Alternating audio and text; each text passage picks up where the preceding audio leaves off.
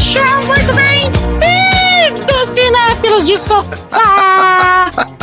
Peguem sob boca de micro-ondas e vamos a mais uma sessão aleatória!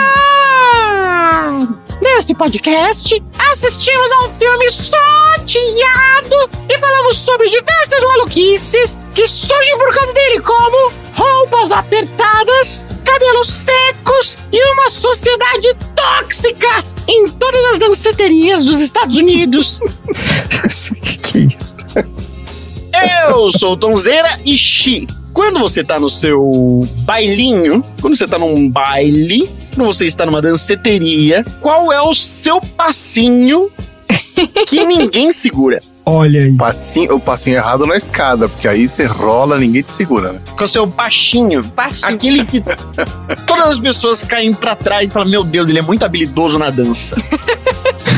Cara, eu faço um rodopio nos carrapetes do sapato que ninguém consegue imitar. Nem eu. Aconteceu uma vez só na vida. Mas foi memorável, né? Eu memorava que eu acabei no chão. Aposto que foi memorável. É, os amigos lembram até hoje, tiram sarro até hoje. Então tá, né? Já que começamos assim, então vou seguir a, a, a tendência. Com a vozinha de Bidis para fazer a pergunta Marina. Oi. Qual foi a ponte?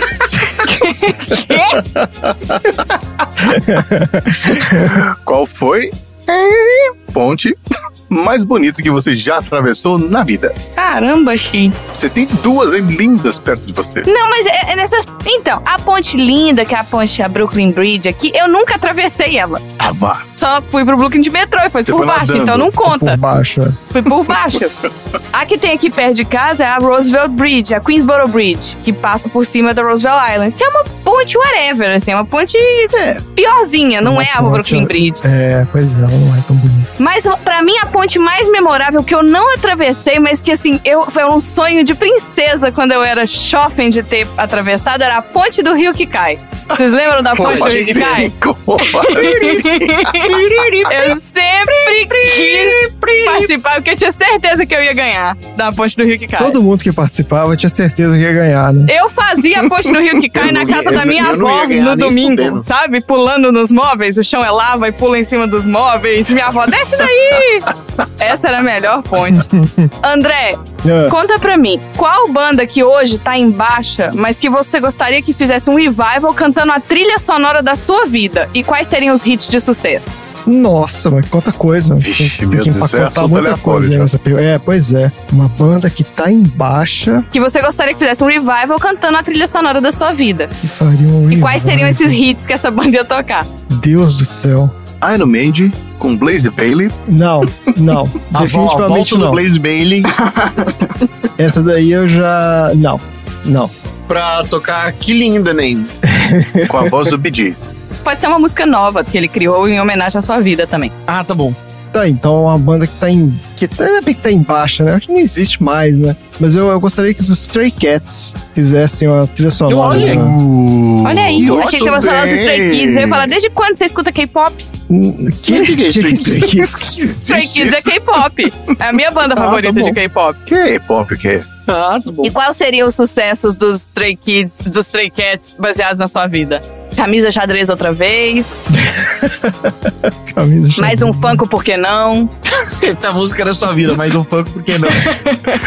Onde porei meus livros, né? Tipo assim. Pilhas são- de livros por toda a parte. É isso. Já, Tá valeu a resposta? Valeu. que- Valeu, né? Não, valeu. Tá bom.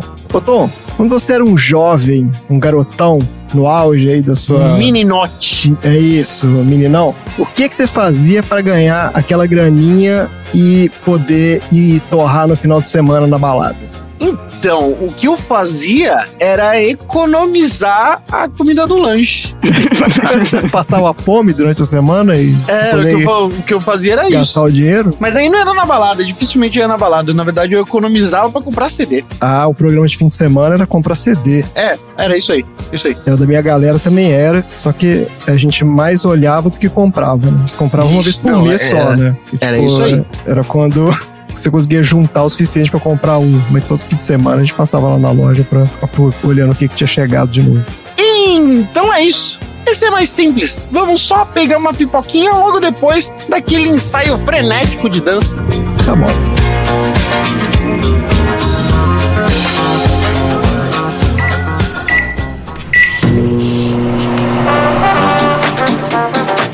Olha, isso é profissional, tá sacando? É, esse tipo de coisa acontece quando é profissional.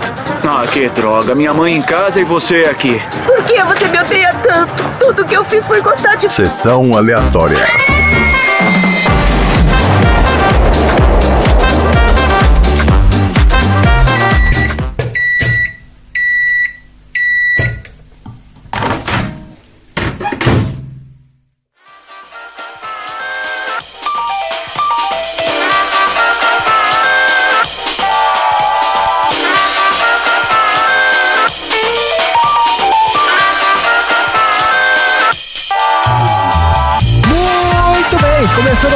is episódio do Sessão Aleatória, o podcast mais dançante da Baixa Podosfera. Esse é o podcast sobre filmes e assuntos aleatórios preferidos dos padres que abandonam o seminário para badalar no sábado à noite, mas não sabem dar nó de gravata. Porque aqui no Sessão Aleatória nós já falamos sobre o árduo caminho de formação dos padres. No episódio 146 do filme Velocipastor, já falamos sobre um dos programas mais tradicionais do sábado à noite, o Saturday Night Live, no episódio 105 de Uma Noite Fora de Série. E já contamos tudo que você sempre quis saber sobre gravatas, mas tinha medo de perguntar no episódio 55 do filme De Repente 30. Todos esses assuntos maravilhosos você encontra nos episódios anteriores do Sessão Aleatória. E o filme de hoje é Os Embalos de Sábado à Noite, um dos musicais mais icônicos da história do cinema, que marcou várias gerações. Esse filme foi sorteado do Baldinho dos Ouvintes, certo? Do baldinho dos aleatórios. Do Baldinho dos Aleatórios. Ah, qual que é o Baldinho, baldinho dos Aleatórios? Do- o baldinho dos aleatórios é aquele baldinho com as imagens. As Isso. imagens. Ah, imagens, imagens. E Tom, descreve pra gente qual que era a imagem. É, isso. Então, essa foto aqui foi gerada pela inteligência artificial, que faz um grande compiladão de obras que tem propriedade e direito autoral roubada. Exatamente. ele é meio doidão, porque ele é como se fosse um daqueles globos de discoteca, certo? Certo? Mas num formato de coração. E com um coração dentro. Então, um coração Mas de que ele me lembra muito, não sei, talvez a Marina tivesse. Acho que era um carimbo, que era um negocinho como se fosse um coraçãozinho assim, um potinho, aí você abria, aí passava alguma coisa, não lembro se era batom ou se era um carimbo aquilo lá. Ah, era, não era esse, esse que você tá falando, era o batom de moranguinho. Era um moranguinho, não era um Isso, coração, isso aí. não. Era um Ah, moranguinho esse. Eu não usava batom naquela É, eu época. vou botar aqui no grupo dos aleatórios a foto do batom de moranguinho, que todas as meninas tinham esse inferno desse Todo batom chechelento, que de um lado era batom, do outro lado era gloss. Ah, eu achava que era um lip balm. Era, era um lip balm gloss melequento, que você ficava com a boca brilhando, parecia que você tinha passado manteiga. E o outro era um vermelho que não deixava sua boca vermelha, sabe? Você, ele deixava seu dedo vermelho, mas a boca não ficava vermelha, não. E quem foi o aleatório, Marina, que colocou esse filme na nossa listinha maravilhosa? Esse filme foi colocado pelo nosso querido Ricardo Bunnyman. Olha aí! Olha aí. É, Bunnyman, assim, a gente gosta muito de você. Então, assim, não, né, não brinca com perigo, não, porque tá foda, hein? Não, foi foda assistir esse filme. Devia ter chamado o Bunnyman pra gravar, né? Pra ele provar É, então, próprio responsabilizar ele. PR, isso aí. É, exatamente. Complicadíssimo, meu Deus do céu. Ô, Marina, você por acaso tem aí alguns outros filmes que o pessoal associou a essa imagem? Só pra gente explorar aí a mente dos... Lógico que eu tenho os filmes que a gente não assistiu. É, alguns só, não precisa citar todos, mas alguns que apareceram na lista aí. Tá bem, olha só. A gente não assistiu Footloose. É, tá no Não, tema, né? Não assisti. A gente não assistiu Os Trombadinhas, entre parênteses, filme do Pelé. Quê? que, que que é isso? Estão zoando esse, esse baldinho aí. Estão zoando. A Meu gente Deus. não assistiu Meninas Malvadas. Ah, eu já falei desse filme, esse é um filme melhor do que parece. E a gente não assistiu Os Normais, o filme. Olha aí. Tá ótimo, então não assistimos nenhum desses, mas nós assistimos Os Embalos de Sábado à Noite, um filme de 1977 dirigido pelo John Badham, com roteiro do Norman Wexler. No elenco do filme nós temos o John Travolta como Tony Maneiro, a Karen Lynn Gorney como a Stephanie, o Barry Miller como Bob C e o Joseph Cali como Joey. Eu já nem sei mais quem são esses caras aqui, falando a verdade, porque não, aquela galera, Tanto é a galera dele ali, né? É aquela É. galera ali. Faz a menor É, pô, o filme só tem dois atores, pelo amor de Deus. Ó, esse diretor aqui, o John Badham, nasceu na Inglaterra em 1939, mas se mudou para os Estados Unidos já aos logo, logo aos dois anos de idade. Depois ele fez faculdade de artes na Universidade de Yale, que é uma das mais prestigiosas instituições de ensino aí dos Estados Unidos. E começou a carreira na TV no início dos anos 70. Depois de dirigir diversos episódios de séries de sucesso da época, como Galeria do Terror e Kung Fu, ele passou a dirigir filmes para TV. Sua estreia como diretor de cinema aconteceu em 1976, num filme chamado The Bingo Long Traveling All Stars and Motor Kings. Nossa senhora, Dojo, Mojo, Cal, Mojo, Dojo, Casa House. Esse é um filme sobre uma liga de beisebol só de negros na época da segregação racial nos Estados Unidos. O filme acabou sendo um sucesso de bilheteria e por isso o Badham foi convidado para dirigir Os Embalos de Sábado à Noite, né, que foi seu filme seguinte, e esse sim, um fenômeno mundial. Vamos falar um pouco mais disso na parte de bastidores do filme. Aí depois disso ele continuou trabalhando no cinema nos anos 80 e 90, que alguns dos principais filmes dirigidos por ele foram O Trovão Azul, de 83, os Jogos de Guerra de 83 também. Isso aqui é o Matthew Broderick, criança. É. Né, Chi? Uhum. É bom esse filme, Chi? Eu lembro que ele era bom quando eu era criança. Quase causou uma guerra mundial usando DOS. Exato. Bom, mas os caras fizeram a, a mulher ó, só né, usando DOS contra porque a Guerra Mundial de É menos. verdade. Ó, ele que dirigiu ainda o Robô em Curto Circuito, de 86. Aí depois veio aqui, ó, o Tocaia, de 87. E a continuação, Olha, é uma filmão, nova hein? Tocaia, de 93. É filmão esse aqui? É o Richard Dreyfuss e o Emílio Esteves. Tá aí, ó. Vou, vou botar no baldinho Mega Blast. Tocar. Olha Ó, aí. vamos colocar lá, Tocaia, 87. E o outro filme dele aqui, já um pouco mais. não, Eu ia falar um pouco mais recente, mas é foda, 93. A Assassina, que é aquela cópia americana do Nikita, né? Com a Brigitte Fonda. Brigitte Fonda, isso aí. É. Nos anos 2000, ele voltou a trabalhar exclusivamente na TV. Dirigiu episódios de várias outras séries aqui e filmes pra TV também. Ele dirigiu episódios do Heroes, do Criminal Minds, do Nikita, né, série de TV, Doze Macacos, Constantine e várias outras aqui, né? Então ele continua ativo e trabalhando na TV. E ele é professor também da Faculdade de Cinema da Chapman University. Pode ir lá se matricular e você vai ter aula aí com o John Badham. Ah, não quero não, obrigado. Então, para falar do elenco do filme, vamos trazer o nosso querido quadro Viu Não Viu, onde a gente comenta sobre alguns trabalhos que a gente viu e os que a gente nunca ouviu falar das estrelas desse filme. Você viu ou não viu? Vamos falar então do grande astro desse filme, né? Que é o John Travolta. A gente já falou um pouco sobre a- o início da carreira dele lá no início do Sessão Aleatória também, porque no episódio 11 a gente falou do Grease, né? E lá eu comento um pouquinho de como ele foi parar no filme. Mas né, como não tinha não viu nessa época, eu vou falar de novo aqui. O John Travolta nasceu em 1954 e começou a carreira no início dos anos 70 como cantor em Nova York, né, inicialmente em musicais. Foi nessa época que ele conseguiu um papel no Grease, mas na peça de teatro, né, no musical de teatro. Só que era um papel menor. E ele não estava curtindo muito essa vida de, né, de, de musicais, não sei o quê. Resolveu se mudar para Los Angeles em 1974 em busca de melhores oportunidades profissionais. O primeiro papel importante dele foi numa sitcom chamada Welcome Back Cotter que estreou em 1975 e essa série fez um enorme sucesso na época, né? E alavancou a carreira do John Travolta. Para completar, em 76, ele também se lançou como cantor e emplacou um hit, que foi o single Let Her In. Chegou ao número 10 da Billboard Top 100. Nossa senhora. Alguém já ouviu isso aqui? Não. Então, eu tive a curiosidade de ouvir, eu vou colocar aqui um trechinho, que é uma baladinha muito ruim, é horrível. Todo o disco dele é péssimo, inclusive. É um monte de baladinha meio ah, disco, anos 70, não, é muito ruim. I look at her face and there isn't a trace of doubt in my mind.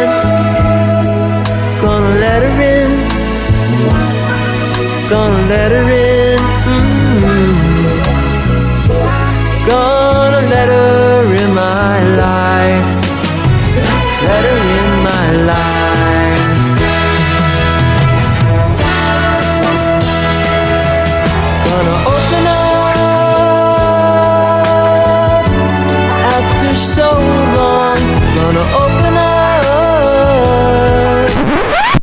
Mas o fato é que um produtor chamado Robert Stigwood contratou o John Travolta por um milhão de dólares para estrelar em três filmes. Eu vou contar um pouquinho mais dessa história aqui na história de bastidores do filme e tal, mas só para resumir, esse cara colocou o John Travolta nos embalos de sábado à noite, né, do filme de 77, no Grease, de 78, que foram enormes fenômenos de bilheteria, e transformaram o John Travolta num grande astro do cinema, né? O filme seguinte dele ainda foi com esse cara, foi um romance chamado A Cada Momento, 78. Esse foi um fracasso completo, né? E deu a tônica do que seria a carreira dele, que foi uma carreira de altos e baixos, né? Porque ele teve vários sucessos, mas ele fez muita porcaria também.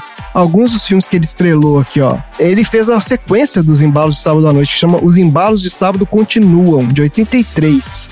É, tem a live. Pois é, Stay Alive. E com a direção do Sylvester Stallone, sabia? Mentira! O irmão É. dele na trilha sonora. Exatamente. Como é que é? O Frank Stallone na trilha sonora, o irmão do Stallone. Nossa, imagina Olha o nepotismo, hein? que beleza que é isso aqui, Que né? maravilha, né?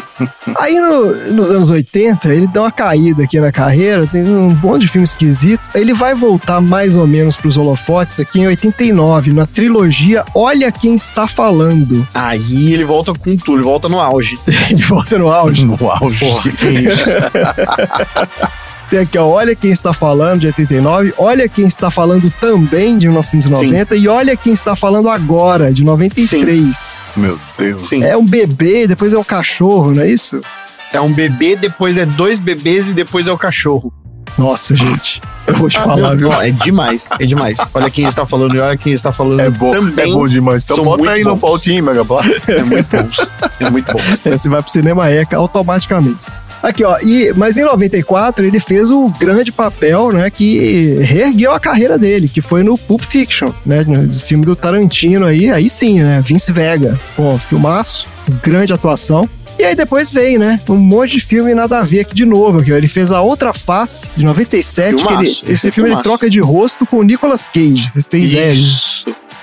Esse filme é bom, cara. É bom? É bom, é bom. Que isso? Ah, eu, eu não tenho coragem de rever, né? Eu não me lembro de nada e prefiro deixar assim.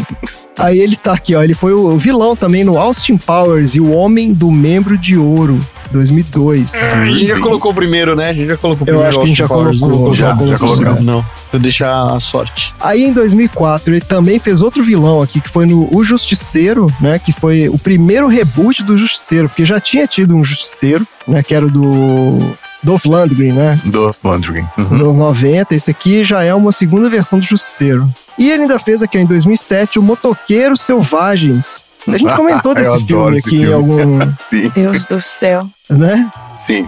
Que é ele, o Tim Allen e o Martin Lawrence. Martin Lawrence é a vovózona, né? Isso. Isso, também. Deus do céu, cara. É engraçadinho, gente. Comedinha, né? Moedinha. Aí vem um monte de filme aqui que a gente nunca ouviu falar. O filme mais recente dele foi o Mobland, 2023. Vocês viram falar nisso? Não. É isso, né, cara? A carreira do cara é, é muito esquisita mesmo. Ele fez muito filme ruim, mas o pior de todos, que a gente não viu, espero, é um chamado A Reconquista, de 2000. Esse filme é uma ficção científica baseada num livro do L. Ron Hubbard, que é ninguém menos que o fundador da cientologia. É, Deus. porque o John Travolta Ah. é um dos cientologistas. Eu estou quieta aqui, mas ele é um dos piores, tá? Se eu vou falar Tom Cruise, Tom Cruise, Tom Cruise, Tom Cruise, esse é outro também não presta, não. Coloquei isso aqui só pra atiçar a Marina, pra ela fazer o... Não tem ninguém da cientologia que tenha tido uma carreira boa, né? Ah, o Tom Cruise, ele se manteve mais em alto nível, né? Eu acho que o John Travolta, eu não sei o que aconteceu com esse cara. Ele realmente não soube escolher papel, né? Ele só tem, ele tem muito filme ruim mesmo. E esse aqui, ele é considerado um dos piores filmes de todos os tempos. Ele tá em tudo quanto é lista de piores filmes de todos os tempos. Então tá lá, esse é a Reconquista. E foi, parece que foi feito com grana da cientologia mesmo. Os caras pagaram né, milhões Nossa. e milhões de dólares pro cara fazer o filme. Pra divulgar, né? A maluquice deles. Tô né? prendendo um total de zero pessoas. É, exato. Tá bom, chega de outra volta, vamos falar então da Karen Lynn Gorney, que faz o papel da Stephanie, né? Que é a parceira de dança barra interesse romântico do Tony Maneiro no filme. Ela nasceu em 1945, então ela é nove anos mais velha que o John Travolta. Isso é importante porque no filme não fica claro qual é a diferença de idade entre os dois, né? Então aqui a gente já. ó, O sabemos- personagem é nove anos mais velho. Não, ela. Ela, Não, atriz. ela, ela, ela é é nove Ah, tá. anos mais velha que o John Travolta. Então, ó, na época do filme, ela- ele tinha 23 e ela tinha 32. Ele tinha ele fazendo papel de Ele fazendo papel adolescente de. 20, né? 19. 19 é ele e 20 ela. Não é possível. Ela só tinha um ano a mais que ele. Peraí, peraí, peraí, volta. Ele chamava ela de velha, ela era toda rodada e não sei o que. Ela tinha um ano a mais que ele? Não, não, não, não. Não, não, não, não, não. Ela já era formada, ela perguntou, ela já era formada na faculdade. Eu acho que não também. é um eu acho que ele é de caô pessoa. dela. Ela, ela, dá, ela solta essa uma hora, ela falando que ela tem 21. Ela fala 20, anos. 20, 19, 20 anos. É que ela fala que o cara, um ator famoso falou, ah, pra uma, uma jovem de 20 anos, não sei o que lá. É, acho que ela tava tirando onda. Tipo assim, ah, o cara, sabe, achou que eu tenho cara de novinha e tal. Mas ela, é- a personagem era mais velha também. Com 32 anos fazendo papel de uma mulher com uma menina de 19, né? É, não faz sentido nem. Bom, se bem que Hollywood também, nessa época, né, cara? Tudo. Nossa senhora. Só lembrar do Greasy aí, os caras de 30 anos fazendo papel de 18. É o drama de todo mundo que fez malhação. Pior que nem boa atriz ela era. Não, é, não era mesmo. Mas olha aqui, Xi, ela não era boa atriz, mas ela se formou na Faculdade de Artes da Carnegie Mellon University, que também é uma das universidades mais fodas aqui dos Estados Unidos, viu?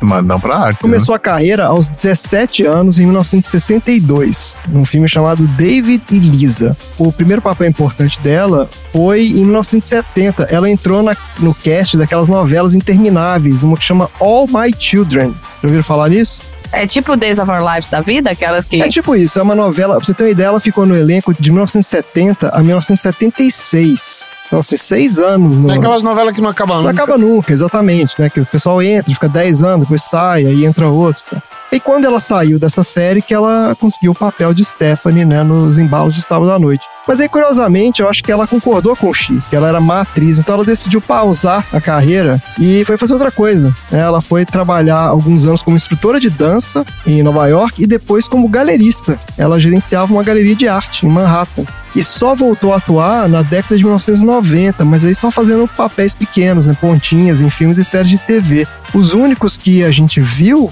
foram o MIB, Men in Black, né, 97, ela faz uma pontinha só no filme, acho que não é nem acreditado. E ela tá num filme de 91 que chama Aprendiz de Feiticeiro, que é um filme do Michael J. Fox. Vocês sabem que filme é esse? Ah, então não era o que eu, eu queria, não. Então desencana. Você achou que era a Sabrina? Aprendi de feiticeira a série? Aquilo era uma série, não era um filme.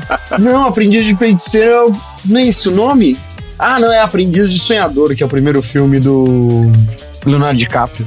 Nossa. Ah, tá. É, não, certamente não é esse aqui. E na TV ela teve algumas outras participações em séries também. Ela participou de Os Sopranos, numa outra série que chama Seis Graus de Separação. E, obviamente, ela tá também aqui no Law and Order, né? Claro. Por que não, né? Por que não, exatamente. Ela deve ter morrido num desses Law and Order, provavelmente. Deve ter, Deve ter sido uma um vítima cadáver, ou uma é. testemunha. Abrindo a é. gaveta no, e ela tava lá no dentro. Central Park. Alguém tropeçou nela no Central Park. Exatamente. Mas ela teve alguns trabalhos de cinema importantes que a gente não viu. Por exemplo, o Clifford, o Gigante Cão Vermelho, de 2021. Sim. Que é sobre uma garota que descobre que o seu cãozinho vermelho chamado Clifford cresceu 3 metros durante a noite e pede ajuda ao excêntrico tio Casey.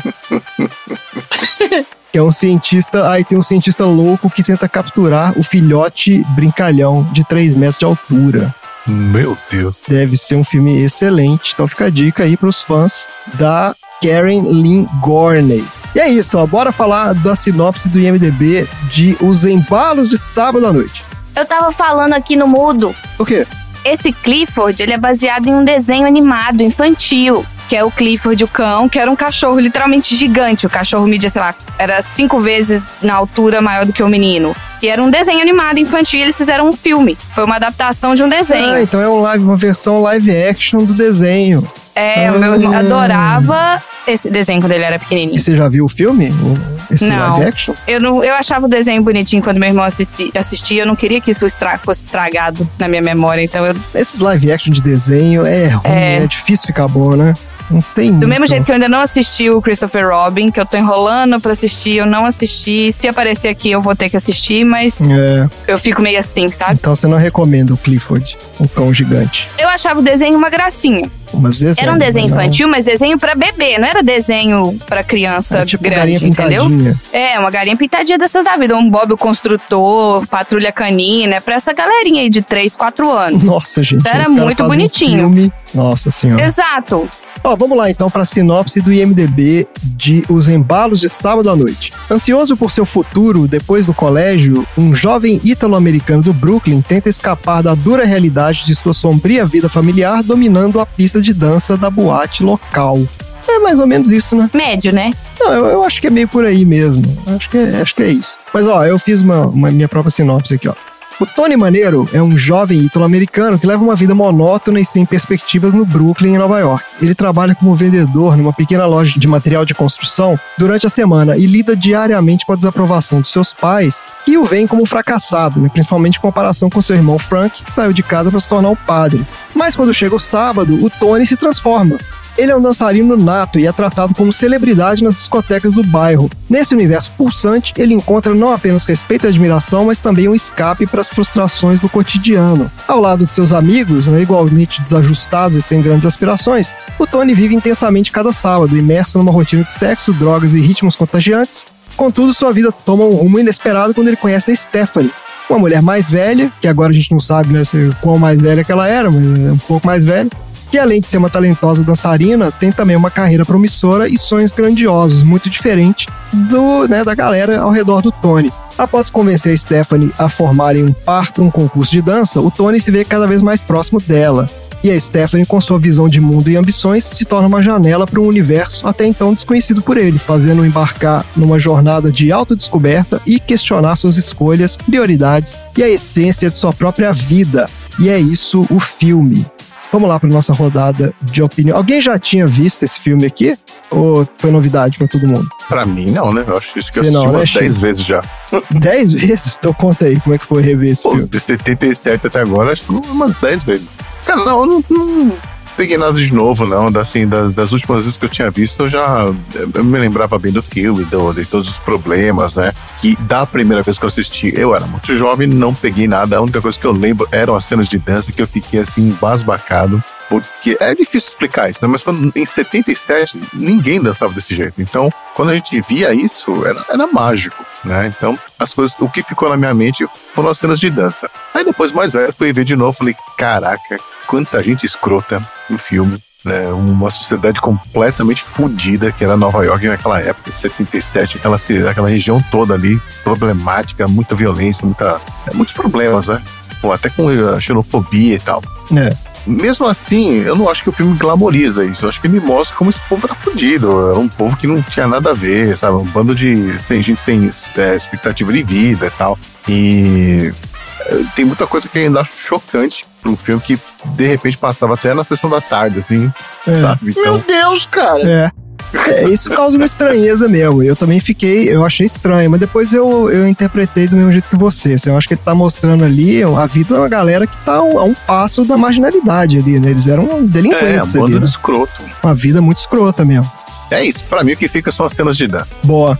E você, Marina, como é que foi ver esse filme? Você não tinha visto ainda não, né? Não, eu não tinha visto. Eu achava que já tinha visto, mas não tinha visto, entendeu? A teoria, do, É. da- a teoria sertonzeira de eu acho que eu vi esse filme, mas não vi. E, particularmente, assim, não gostei, mas porque pensa, assistindo esse filme hoje, né, é, é muito.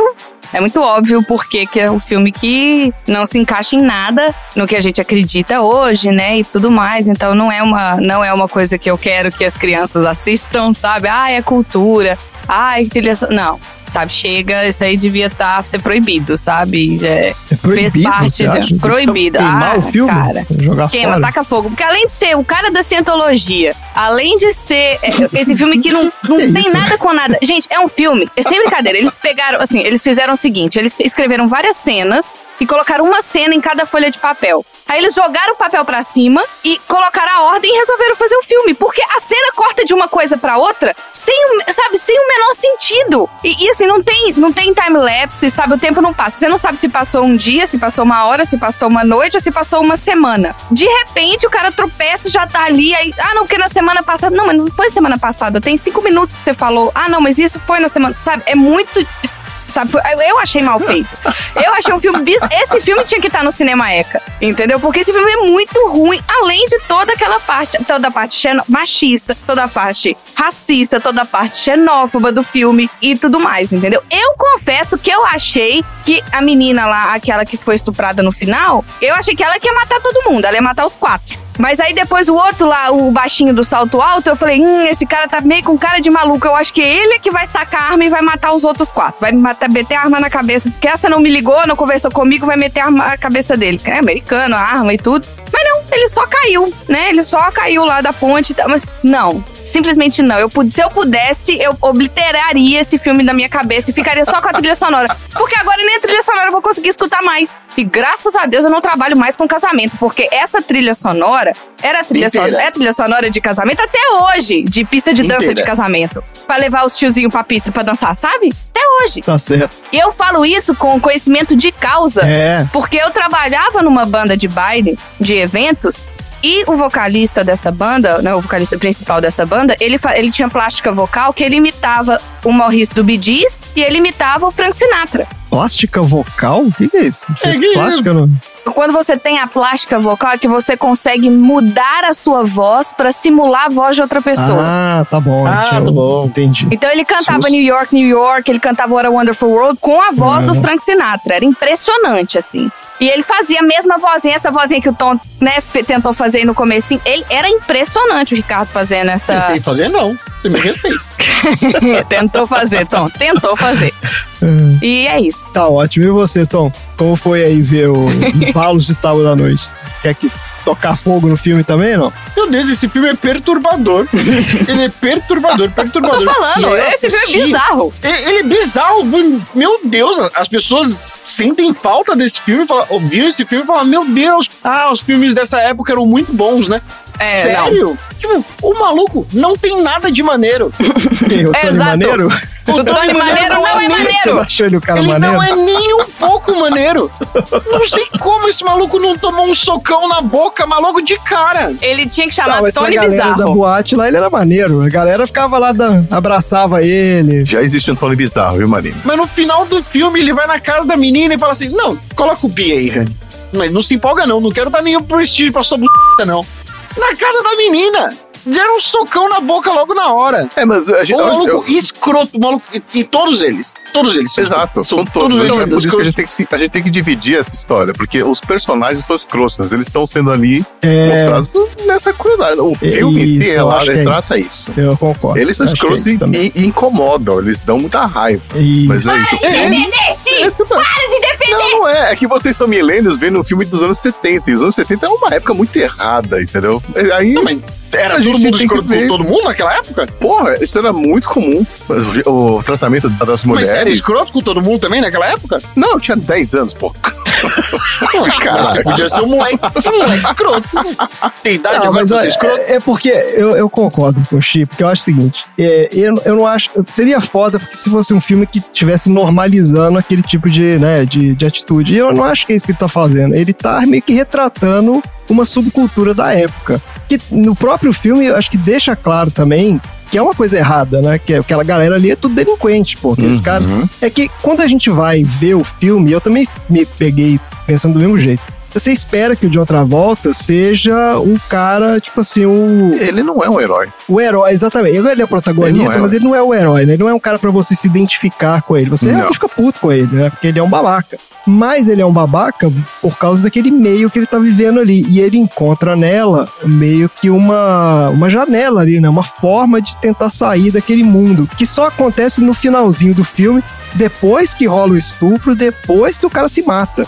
Porque também não fica claro que aquele Uhum. menino caiu ali, né? Ele dá a entender Ah, não, meio ele que ele, se matar. ele meio que, né, tava. É, então, é, desesperadão. entre se ele matou tava com a pulsão e, de morte lá no... e no uma topo. pulsão de morte, exatamente. Ele subiu ali Isso. na loucura e tipo, né, vamos lá. Então, assim, é ali é que rola. Então, assim, a gente não vê o final do arco dele, né? O arco dele meio que começa ali, na verdade, né? A próxima fase dele. É, é curioso o jeito que o filme é construído mesmo. Mas realmente, concordo. Ele Os já era personagens são escrotos. Todos, né? São extremamente escrotos. Ele já era escroto no Greasy, mas aí ele cresceu e ficou pior. Só que você tem Mas que olha lembrar só. que ele tinha 16 anos no Greasy. E tinha Três 19 anos no... depois ele tá muito pior. É, então. E parecendo que tinha O 40. filme termina de, um- de um jeito nada a ver, porque ele vai lá na, na casa da menina, ele tinha acabado de tentar forçar ela a dar um beijo, aí ele vai lá e fala, não, mas eu preciso conversar muito pra você, e parece que ele tá bêbado, mas na verdade ele só andou, e aí eles falam, vamos ser só amigos. É porque ele acabou de ver o amigo se matar, né, porra? Ele tava ali fudido. Vamos, vamos ser só amigos. Aí ela fala, vamos ser só amigos. Ele fala, beleza, vamos ser só amigos. Aí termina a música, termina o filme, aí começa aquela música How Deep Is Your Love. Não Começa- tem nada a ver com o que tá acontecendo. Aquele final é, música muito Eu doido. falei, joga pra cima, pega o papel, agora nós vamos fazer essa cena. E aí não tem time-lapse, não tem nada. Mas então, ele, é ele, que- ele, que ele apanhou, eles foram lá, aí eles bateram nos caras, aí eles, de repente, eles já estão todos saradinhos, só com um band-aidinho lá, já no hospital com o outro maluco lá, que fala, ah, mas eu acho que não foi, pode ter sido eles, mas não foram eles. não." Quê? O que que tá acontecendo? Eu não tô entendendo. E as pessoas transam no banco de trás do seu carro quando você tá lá e, e beleza. Todo mundo vendo, é. Pelo amor de Deus. 70, gente. Anos Não 70. tem problema nem. Ó, Não transava Chile- no banco de trás do carro das pessoas. tá? X, é ocular aí, ó. Ué, não tem nada que te impeça. Mas a gente ouvia histórias. E sim, aconteciam. E sim, discoteca era um deus da puta, cara. Assim, é, é, É uma o famoso inferninho, né?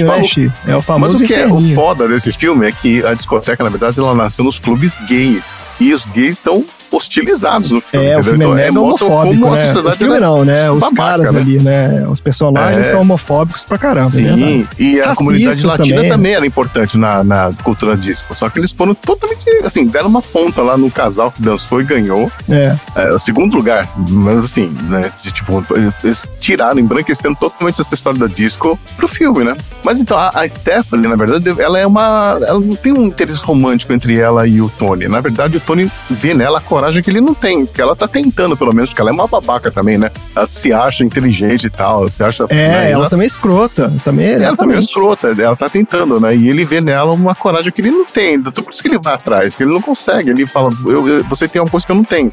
Eu preciso de, de você, porque eu não consigo fazer isso. No filme seguinte, ele, ele acaba indo pra Nova York tentar mesmo viver de dança, tá? É só isso que eu digo no, do filme, porque o filme é ruim também. Tá bom.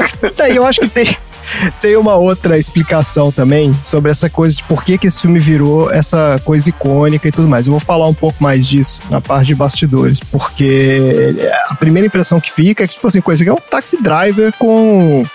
ah, pô, com pista de dança, né, cara? Como é que esse cara virou, né? Um ícone da juventude e tal. Mas a gente depois vai entender um pouco mais sobre isso. Mais algum comentário aí sobre o filme ou encerramos? Foi muito ruim. Vocês viram a Fran Drescher, a, a Nanny, na Eu cena vi. lá do, do Travolta? Vimos, vimos. A Marina falou na hora, falou assim: ah, é a Fran Drescher? Eu falei, não sei, É, vou até Fran olhar Drescher. aqui. E, e realmente era, cara. Tem fazendo aquela voz. É, a gente sem não- fazer a moça, sem tá fazendo assim com o nariz, eu não conheço ela, gente reconheço não ela. reconheceu, porque ela não tava. Mas você vê que ela tá a mesma cara, né? A é mesmíssima cara. É. E o, Nanny é de 1990, né? 20 anos depois. Eu só achei zoado porque a gente achou que ela ia dançar com ele ali, né? E ela só fica parada ela não olhando. sabia né? Ah, é, ele fala que vai Ela mostrar tava tirando pra ela. sarro dele, na verdade, né? É, tava provocando ele. É, tá certo. Ele faz aquela Ele dancinha da provocou tanto que ele fez aquela cena de dança, né? Maravilhosa.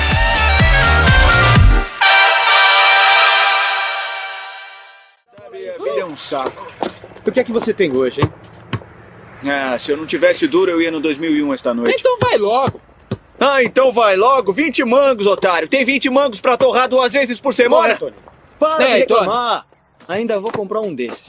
Ah, nunca vai comprar um desses. Isso custa muita grana. Nunca vai ter tanto dinheiro. Olha, eu já tô por aqui com o seu discurso favorito. Nunca vai conseguir tanto dinheiro. Nem você, nem eu, nem Ah, ninguém, o negócio cara. é mexer os pauzinhos antes que seja tarde. Tá vendo isso? É um Cadillac civil.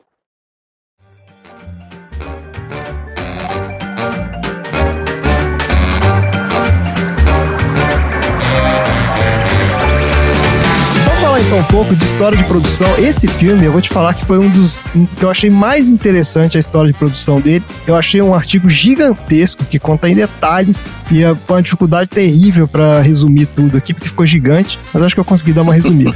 mas é porque a história é o seguinte: a história desse filme começa seis anos antes do lançamento, em 71 com esse cara chamado Robert Stigwood. Eu já comentei rapidinho dele aí no- falando de John Travolta lá. Esse cara era, era australiano e tinha se mudado para Londres no início dos anos 60 para trabalhar com Brian Epstein, que foi o lendário empresário dos Beatles, né? Daí quando o Epstein morreu em 67, o Stigwood fundou a RSO Records e começou a empresariar algumas bandas, entre elas o Cream, né, banda do lendário guitarrista e antivax gaga, o Eric Clapton, e uma banda vocal pouco conhecida na época chamada Bee Gees. Então também trabalhavam com o cara. Logo depois, o Stigwood foi para os Estados Unidos e começou a investir no teatro, produzindo musicais de grande sucesso. Aí ele produziu o Grease, ele produziu o Hair e um outro chamado Jesus Cristo Superstar. Esses musicais fizeram muito sucesso. Daí, em 71, ele decidiu dar um passo adiante e produzir uma adaptação para o cinema desse Jesus Cristo Superstar.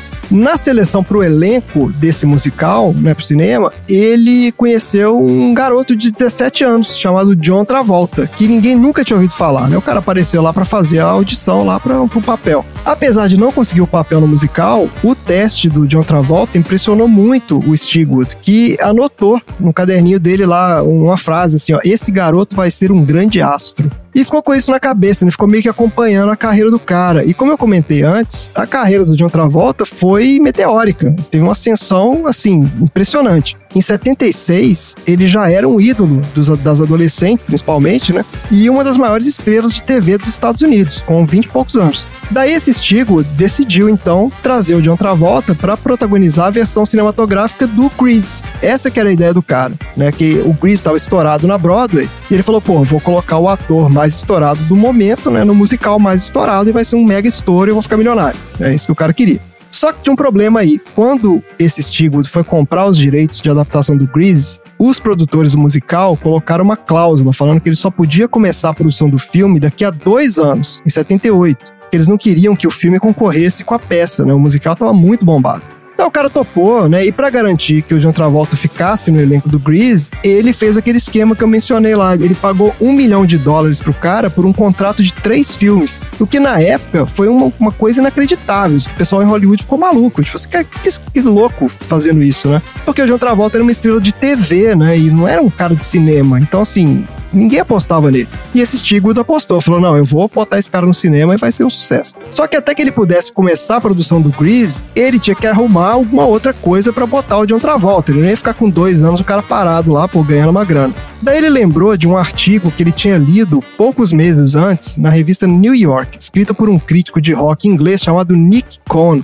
Esse artigo se chamava Tribal Rights of the New Saturday Night, que é ritos tribais do novo sábado à noite, né? Tem a tradução aqui. E nesse artigo ele fazia o perfil de um grupo de jovens ítalo-americanos do Brooklyn, em Nova York, que trabalhavam em subempregos ou faziam bicos, e no final de semana eles iam frequentar as boates, né? As noites de dança nas baladas locais lá, principalmente numa boate chamada 2001 Odyssey, 2001 Odyssey. E um desses jovens que ele descrevia no artigo era um cara chamado Vincent, que era um rapaz, né, rude, agressivo, mas que também era um exímio dançarino, né, e buscava uma chance de brilhar e, e eventualmente escapar, né, dessa vida violenta lá do Brooklyn. E ele falou, pô, tá aí, isso aqui dá um filme, né? Ele adorou o artigo e pagou 90 mil dólares pelos direitos de adaptação para o cinema, que também na época foi uma novidade isso. Ninguém comprava direito de artigo de revista, né? Foi, pô, o cara foi uma mega aposta mesmo. Daí, com esse artigo debaixo do braço, a equipe do Stigwood saiu para encontrar um diretor pro filme. O que não foi fácil, né? Porque eles não tinham roteiro, né? Eles só tinham esse artigo lá. Mas lá pelas tantas, essa história chegou na mão de um cara chamado John Avildsen, que é nada menos que o diretor do Rock, que tinha acabado de sair. Yeah. É, pra alegria do Chi. Aí o Avildsen adorou a história e topou na hora fazer o filme e trouxe com ele o roteirista, né, um cara chamado Norman Rexler, que era um roteirista reconhecido em Hollywood, já tinha duas indicações ao Oscar no currículo, inclusive. Só que aí, durante a pré-produção do filme, começaram a surgir vários problemas entre o diretor e a equipe de produção. E começaram a surgir conflitos também entre ele e o John Travolta. Porque aí ele teve uma história enorme aqui, várias brigas que eles tiveram, mas em resumo, assim, o cara achava que o John Travolta tava fora, tava fora de forma e dançava mal. Basicamente era isso. Então ele, ele contratou um preparador físico que tinha trabalhado com Stallone no rock pra ver se colocava o John Travolta em forma, botou o cara pra malhar, não sei o que, o cara malhou pra caramba e tal. Mas mesmo assim o diretor não ficou satisfeito, os dois quebraram o pau e tal. O clima foi ficando cada vez mais tenso, até que três semanas antes de começar as filmagens, o tal do Stigwood, lá, o pro- produtor, né, demitiu, resolveu demitir o John Avildsen e contratou às pressas esse John Badham como substituto. Daí, as filmagens ocorreram em locações reais no Brooklyn, incluindo a tal da boate lá, a 2001 Odyssey, né, que aparece no filme, é a boate real mesmo. É onde esse- artigo tinha sido feito, né? Só que ele teve vários problemas durante a filmagem. Eu vou resumir algumas coisas aqui. Para começar, ele tinha um problema de segurança, porque lembrando que o Chico já comentou aí, Nova York era uma cidade mega violenta nos anos 70, né? a gente já falou sobre isso. E o Brooklyn era uma das vizinhanças mais barra pesada da cidade. Então, assim, para filmar ali já era problemático por conta disso. É, os caras tinham lá todo um esquema de segurança e tal. Só que o grande problema, na verdade, não foi a violência das gangues que o pessoal da produção temia. O grande problema foi a popularidade do John Travolta, que os caras da produção contam que não tinham ideia de quão popular que ele já era naquela época. E só se deu conta disso no dia que foram fazer lá a primeira cena externa e uma multidão de cerca de 15 mil pessoas se aglomerou em volta do local de filmagem lá, impossibilitando os caras a continuar os trabalhos. Era simplesmente impossível você fazer qualquer ângulo de câmera ali que não aparecesse um milhão de pessoas junto. Daí a produção começou a fazer uma mega operação de desinformação para despistar o público. Eles começavam a colocar cartaz falando que colocando lugares e horários de filmagem falsos. Então começaram a filmar às 5 horas da manhã, porque era o horário onde a rua estava mais vazia e era mais fácil dar uma despistada na galera. E mesmo assim, o esquema foi mega tenso, porque as fãs descobriam onde iam ser as filmagens, invadiam o lugar de filmagem. Ficavam agarrando de outra volta. Uma vez tentaram, chegaram a tentar derrubar o trailer do cara pra forçar ele a sair. O cara balançando o trailer dele, sabe como é que é? tipo, a galera lá. Terremoto, terremoto! e aí balança o trailer. É. Cadê você? A menina que fazia lá. Exatamente. A menina que fazia a Net lá, que era, né, aquela que era apaixonada pelo Tony Maneiro, ela conta que ficou assustadíssima. Ela tava no trailer com o John Travolta nesse dia, conversando lá com o cara, e começaram a sacudir tudo. E foi um pandemônio o negócio. A coisa só deu uma acalmada quando a produção entrou em contato com a galera das gangues locais e contrataram os caras pra fazer a segurança da filmagem. Mas, mesmo assim, rolou também a treta de bastidores lá. Do mesmo jeito que tinha acontecido com o diretor anterior, também rolaram as brigas por causa de diferenças criativas entre o John Travolta e o diretor novo lá, o John Badham. O John Travolta, inclusive, ameaçou abandonar a produção várias vezes. Que ele ficava puto, quebrava tudo, começava a chorar né, no meio do, do negócio. E o produtor lá, o Stigwood, teve que intervir várias vezes para dar uma acalmada no cara, né? No final das contas, o Stigwood que na verdade só queria o John Travolta pro Grease, ele deixou o John Travolta decidir que cenas que ele queria pôr no filme e quais que ele não queria. Então, basicamente, ele deu a direção criativa do projeto pro John Travolta. O cara com 23 anos de idade, né, ele escolheu tudo que ele queria que fosse no filme. E o povo diretor lá ficou, pô, pianinho, né? Ficou na dele. Agora, a gente não pode falar desse filme sem falar da trilha sonora, né? E aqui o grande acerto do Stigwood foi trazer os Gees, que era uma banda dos anos 60 que estava em decadência nessa época. Eles estavam com vários problemas de relacionamento, problema com droga, né? A banda estava toda arrebentada. Mas o Stigwood achava que eles tinham a pegada disco que o filme precisava. Só que, olha a curiosidade aqui, a produção das músicas foi feita em paralelo à produção do filme. Então, os atores, a equipe do filme, não sabia que músicas que iam ter. Eles estavam fazendo as cenas lá com outras músicas e tal. Eles só foram ouvir as músicas dos Bee três semanas depois que já tinham começado as filmagens. E aí eles contam, e aí tem vários depoimentos da galera do filme, né, da, da equipe de produção, que foi aí que tudo mudou. Porque até aquele momento, o filme era aquela filmagem, aquele caos total. Ninguém tava botando muita fé no filme, porque era briga o tempo inteiro, e eles estavam achando a produção muito tosca e tal. Mas diz que quando eles ouviram a trilha sonora, aí a galera percebeu e falou: peraí, aqui tem alguma coisa diferente. Esse filme vai ser especial. E foi aí que a coisa, né, realmente foi conseguir chegar até o final da produção. Ó, o filme estreou em 1977 e foi um sucesso estrondoso, com um orçamento de 3 milhões e meio de dólares. Olha só, o filme rendeu 237 milhões nas bilheterias. Uau! Um belo investimento, né? Nossa. E foi também muito bem recebido pela crítica, que, considerou o filme um dos melhores daquele ano, principalmente pela história intrigante, atuação impecável do John Travolta e a trilha sonora inesquecível. E aqui que eu acho que a coisa ganha um- uma dimensão um pouco mais curiosa também, porque a gente tá falando dessa história, que ele é um filme bad vibes, ele não é um filme, né, você Uhum. fala, pô, não é um filme tipo Grease, assim, que você entende porque que encanta todo mundo. Nossa, total. Você sai pior do que entrou.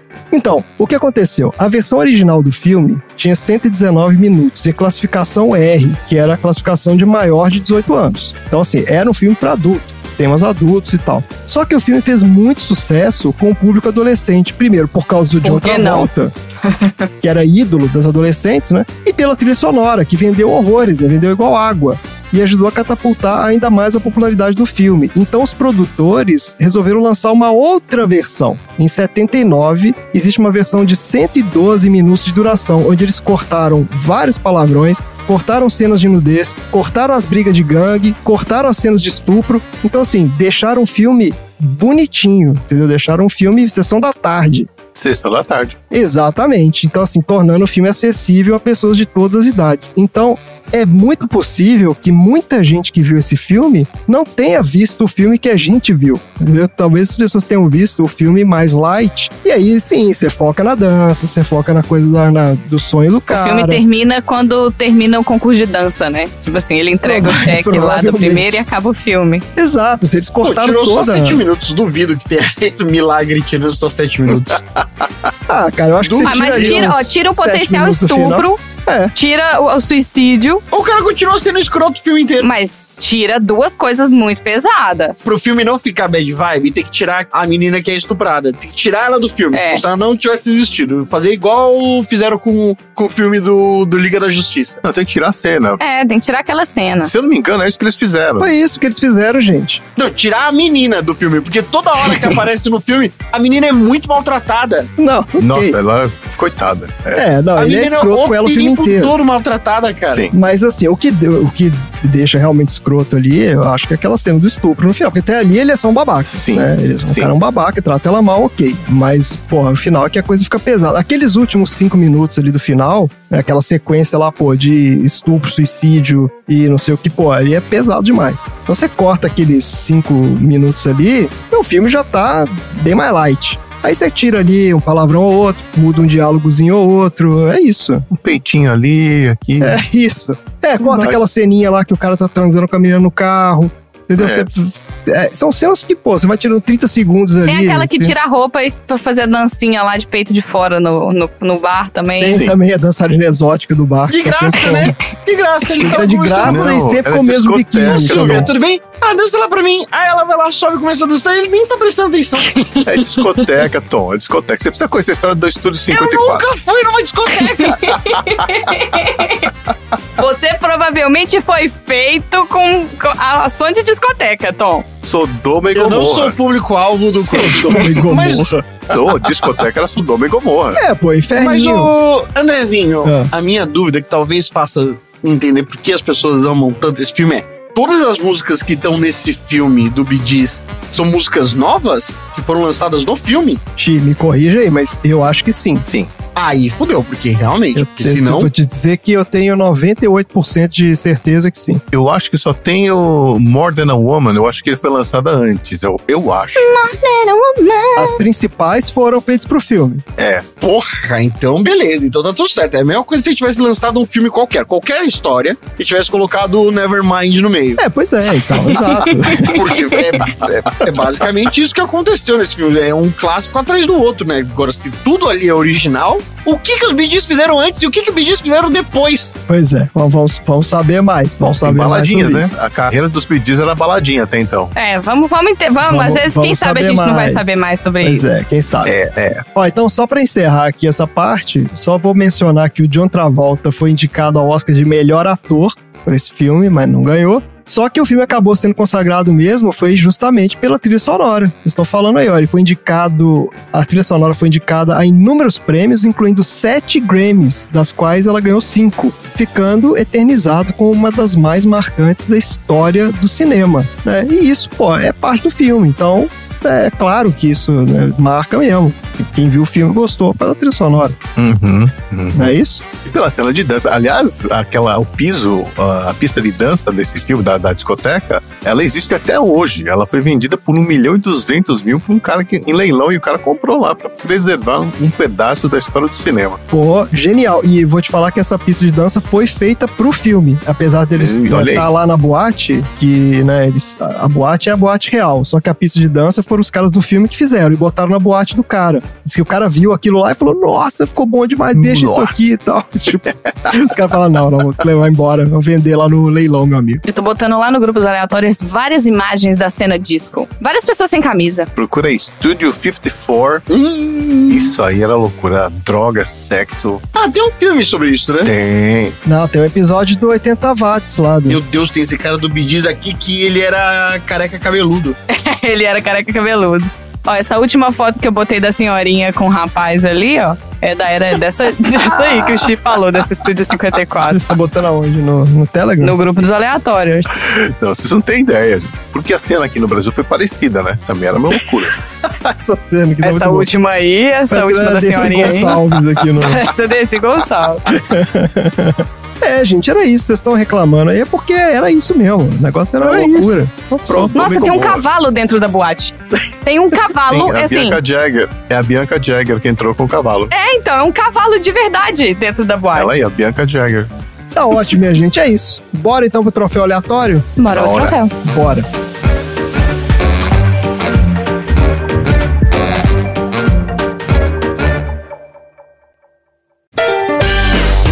Troféu aleatório.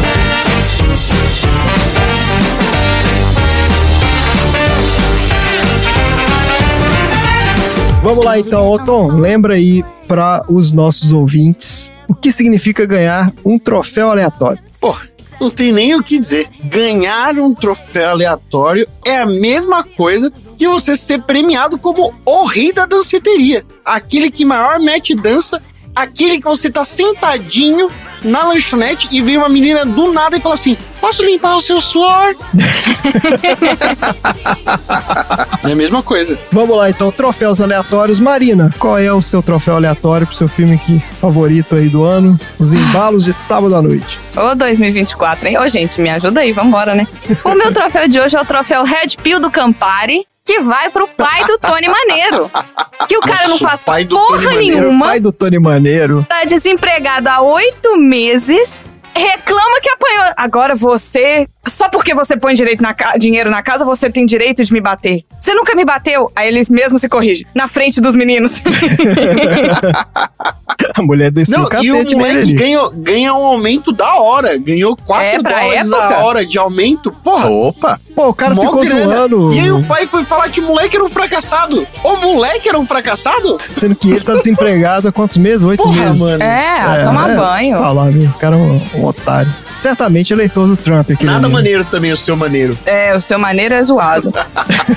Essa família maneiro não tem nada de É, maneiro. não tem nada de maneiro. Tá ótimo. E você, Tom? Qual é o seu troféu aleatório? O meu troféu diretor do Xvideos vai justamente pro diretor que dá aquela instrução do cameraman no começo do filme e fala assim, ó. Cara, faz os melhores takes que você puder da virilha do John Travolta. Gente, eu queria Começo só fazer uma, falar uma coisa aqui. Olha só. Tinha que proibir adulto com cueca de criança. Sério, aquilo, aquela cueca de criança. Não dá, sabe? Não dá. Eu, fui, eu, eu, eu vou contar uma história. A minha mãe, eu fui com a minha mãe na Lupo. Enfim, comprar algumas coisas para que a gente precisava. Comprar uma meia, comprar top de ginástica. Aí eu vi uma cueca dessa, né, exposta lá. E aí tem a foto do mocinho vestindo a cueca. Aí eu virei pra vendedora e falei assim, moça, alguém compra isso aqui? Porque não é possível. Isso aqui é feio demais. Olha só, se o homem tirar a calça e você ver isso aqui, o que, que você vai querer fazer? Gente, essa mulher começou a rir. Ela virou e falou assim, moça, não fala isso que eu nunca mais vou conseguir vender essa cueca na minha vida. Qualquer homem que chegar aqui apontando o preço aqui, eu vou começar a pensar. Eu falei, mas você tem que instruir. a- Moça, é o seu papel. Acabar com isso. Olha Consultora aquela de ali, ó. vendas. Tinha Consultora de uma, vendas. tinha uma boxer, aquela cueca boxer bonitinha do lado. Vende essa ainda mais cara, você vai ganhar mais comissão. E ela só. Exatamente. Pelo, pelo fim da- do marmanjo vestindo cueca de menino pequeno.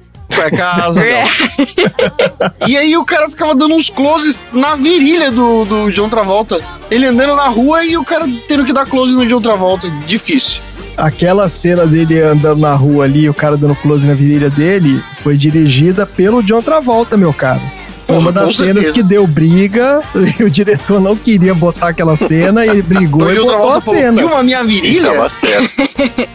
não, é que. Caraca. Vai lá, Xi. Vai lá, Xi. O defensor oficial do filme. Vai lá, Xi. Ah, Da não, virilha não, do John uma- uma Travolta, vai, cena Xi. Icônica, a cena icônica dele dançando, tanto é que foi refeita para um comercial alguns anos atrás, assim, que marcou na época, porque, vamos falar a verdade, o Travolta andando, o, o Travolta puxando o zíper, o Travolta penteando o cabelo, tudo que ele faz, ele faz com mais graça e leveza do que todos nós juntos treinando durante 10 anos, né? O cara dança com uma leveza e tal. Então, assim, era meio mágico. É, é- é- esse ponto é que vocês não estão entendendo porque vocês não viveram a época. É, a gente não tem O noção Xi tá falando da- muito com conhecimento de causa no negócio, mas aí quando a gente tenta confrontar, ele fala, mas essa tinha 9 anos, mas essa tinha 9 anos, eu não tô Mas eu tinha entendendo. 9 anos, eu via tudo que tinha de contra, o contraponto de tudo isso, como eram homens naquela época, tudo isso é, é muito contrastante, por isso que até criança não percebia, gente. Ô, X, você tem uma cueca dessa aí? Tem. Tem. Tem, mas só uso no ano novo. Ai, Então, pra dar sorte. É a cueca da sorte. Cueca da sorte. Tá ótimo. E qual que é o seu troféu aleatório, Xi? Posso dar dois? Claro. pode dar Quem, quem tem a sorte que você tem? Vou dar o troféu Mangia la Pizza que te fa bene, que vai pro Tony, que mostra o jeito certo de comer duas pizzas ao mesmo tempo, né? Que manobra de Que mestre ali, maluquice é aquela, velho. da qual também sou adepto. O que que é? O que que é? Eu não prestei atenção. Que hora que foi isso que eu não prestei atenção? Tem uma hora que ele vai no restaurante e fala, ah, me vê Nossa, dois não pedaços de pizza. Aí atenção? ele, ah, ela, e como é que você quer isso? Ela fala, ah, coloca uma em cima da outra. E você comeu, eu falei, que porra é essa, mano? Ele faz Ó, um gente, sanduíche. já sabemos que a Marina não passou dos três minutos do filme, porque ela não, viu Não, eu, eu assisti o filme todo. Ah, eu, eu devo ter dado uma boiada no começo, devia estar me ajeitando no começo, porque eu assisti o filme todo. Tava hipnotizada com o gingado do Travolta, por isso. Não, certamente não. não, e sem, sem brincadeira, na hora que mostrou ele de cueca, aquele homem peludo, eu falei, Eu não sei tenta, Marina. Ai. Era o padrão de beleza da época. E essa época ainda tem, tem que- querendo dar palpite nas outras épocas. Não tem que dar palpite, olha o que, que era bonito. Não vai dar palpite. Marina, daqui 30, 40 anos vão falar mal dos caras que você achava bonito. Então É, calma, do Gong guarda que vai eu chegar ver. hora. É. Vai ficar Vai as chegar a velhinhas tua hora. falando, ah, esse Gong Yo era velho, feio, gostava coreano. desses orientais, horrível. tudo cara de É, menino, meninos. exato. Então, o segundo troféu é o cara de um focinho do outro que vai pro Martin Chácara, o padre, né? Que é a cara de outro padre do cinema, que é o, padre Caras do Exorcista. Exorcista. Cara, É igual. muito exato, parecido, igual. Eu cara. achei que era o mesmo ator. Porque eu falei, é possível pegar o cara do Exorcista pra botar aí. Eu também achei. O sueco lá? Mas não o padre Exorcista, Não, o mais velho. Max É o cara que Sydow, pula pela? O janela. outro cara. Isso. Ah, é tá o garoto lá que, É, o que Jason Miller. ficava no, no hospício, não é isso? Isso. Cara, eu achei muito igual. Fui ver foto, falei, não é possível, é o mesmo cara. Mas não é. Tá bom, é, o meu troféu é o troféu Mamma Mia, de melhor porção tamanho família, que vai pro almocinho lá da mãe do Tony Maneiro, porque a família pode não ser maneira, mas o almoço era maneiro, porque ela botava ali, tudo bem, era só carne de porco e macarronada, mas vocês viram a quantidade de carne de porco e macarronada que ela botava na mesa? É italiano, né? Italiano come essa fartura que você não. Nossa, não faz sentido. É enlouquecido o negócio. Eles almoçaram, sei lá, cinco Manja, pessoas. manja. E sobrava Manja, meia manja. travessa de macarrão ali, uns 20 bifes ainda. o pai joga bife na cara do outro. Tem muita comida na É mesa. por isso que eu estou quebrado, né? É verdade, a quantidade de comida. Desnecessária, pô. Devia jogar fora. E é, uma- é um, comida. é um casal, né, de idosos, que é o pai e a mãe, uma mais idosa ainda que a avó e o cara. Como que esse povo todo vai comer aquilo tudo? Tinha a garotinha, mas ela mal Ah, aparecia. tinha a menininha ela- também. O pessoal esquece dela também no meio do filme, É, eu né? esqueci ela também. aparece uma. Ela aparece no início, depois some. Aí tem o irmão que é padre, que depois vai embora, e o Tony Maneiro. Mas eles comiam muito ali. Mas isso aí é verdade mesmo, viu? Porque restaurante italiano nos Estados Unidos é uma quantidade de comida inacreditável. Inacreditável, gente, é surreal. É assustador, assim, um troço que você não Eles já acredita. vêm, já sabem que vão ter que te dar uma caixinha pra você levar o resto pra casa, É, entendeu? isso já e é não devolve, do- não. do. Ou vo- você leva pra casa e joga no lixo, mas não devolve, não. Porque é mais ofensivo pra eles do que qualquer coisa. Não, tem que levar. É, Tem que levar. Você pediu, você leva. É isso mesmo. Tá ótimo, gente. Quem é que vai entregar esses troféus hoje, então? Quero ver. Marina, quem é que vai entregar esses troféus hoje? Ai, meu Deus do céu. Homens baixinhos de salto alto.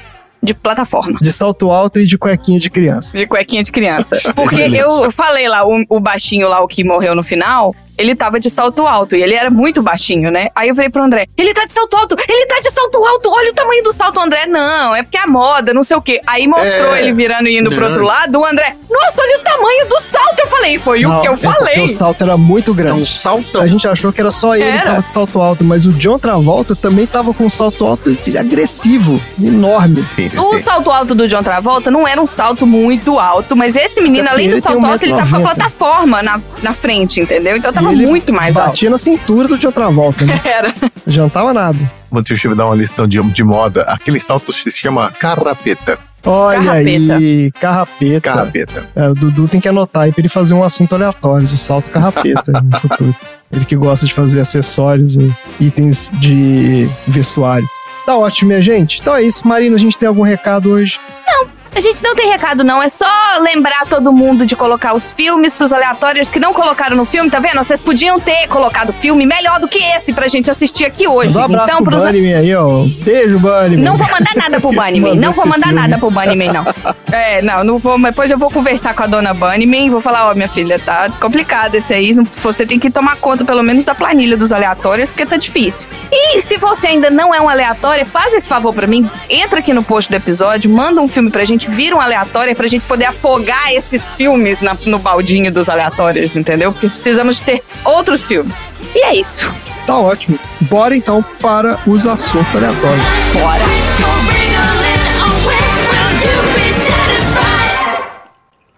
Tudo bem, escuta. Eu gosto de você. Podemos dançar juntos, mas só isso podemos dançar juntos e nada mais. Nada pessoal, não quero que dê em cima de mim.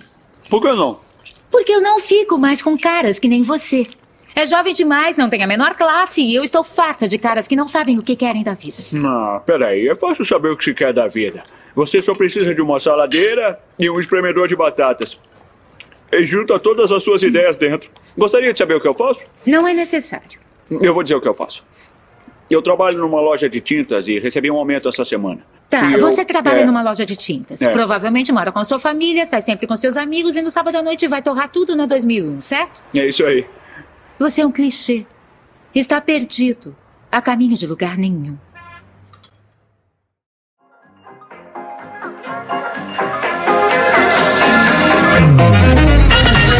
Vamos lá então para os assuntos aleatórios da semana. Marina, como sempre, quem gostou mais do filme começa. Qual Essa é regra o boa. assunto? Essa né? regra é boa. Essa regra é maravilhosa. Qual é o assunto aleatório da semana? Eu só queria trazer uma coisa de cultura inútil aqui, ó. Que o sapato carrapeta é o sapato do John Travolta. Sim. Não é o sapato do outro menino que tava usando, não. O que Não, ele... aquele outro é plataforma. Ah, tá. Então tá. E a gente já falou do plataforma, hein? Já teve assunto aleatório Aham. aqui. Que aliás tá voltando, Sim. né? Tem tênis plataforma hoje em dia? Pô, Tem, tem chinelo plataforma, chi- chinelo. Meu Deus. Pra- Às vezes, pra enchente aí de fala? São Paulo, precisa de plataforma, né? Porque, né? É, fala, logo, logo a cuequinha vai estar de volta também, você vai ver. Cruz credo. Ó, pra quem quiser aprender mais sobre o salto plataforma, está no episódio 139 do filme Spice World, o mundo das Spice Girls. Quem trouxe esse assunto foi a Indy. É, isso aí. Vamos lá então. Então vamos lá. Mas não vamos falar nem de carrapeta, nem de carrapato, nem de sapato. Nós vamos falar dos BDs. Solta o som, DJ! Disco!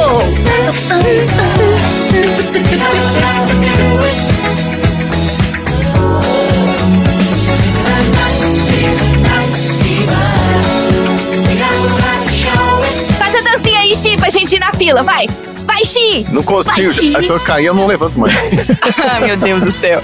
Nossa senhora. Vamos lá, os Gees, o Bee Gees, a banda Bee Gees, que é composta pelo formidável trio de irmãos Barry, Robin e Maurice Gibb, Gibb era o sobrenome dos três, né? Foi uma das bandas mais icônicas e mais influentes na história da música. Eles tinham vozes harmônicas, habilidades impecáveis de composição e um talento para reinvenção. A jornada dele abrange algumas décadas, que foi marcada por sucesso nas paradas, prêmios Grammy, um legado duradouro, várias tretas. Vamos falar sobre Hum. algumas coisas. Treta. É, é, eu, eu sei que é o que vocês interessam, ouvintes. Vamos lá, olha só. Exato. Falando na notável carreira dos Gees, nosso foco hoje vai ser um pouco mais o movimento transformador e no fenômeno cultural que foi os embalos de sábado à noite pra carreira dos Gees. Porque assim, gente, a gente tá falando de 500 anos de carreira e um assunto aleatório, né? Então vamos nos manter ao tempo aqui. A história dos Gees, ela teve início em Redcliffe, Queensland, na Austrália, em 1958 eles são de uma família musical, né? Eles são três irmãos, a família era super musical e eles rapidamente demonstraram seu talento para harmonia e para composição. Os seus primeiros anos na indústria da música, eles navegaram pelas paisagens que foram uma constante mudança. Desde a década de 60, e aí eles foram ganhando popularidade como as músicas Speaks and Specs. Vocês já ouviram Speaks música? and Specs? É. Foi ali que eles estouraram, que que eles começaram, né, a ganhar popularidade, foi com Speaks and Specs e com To Love Somebody. Todo mundo conhece To Love Somebody. Sobe o som.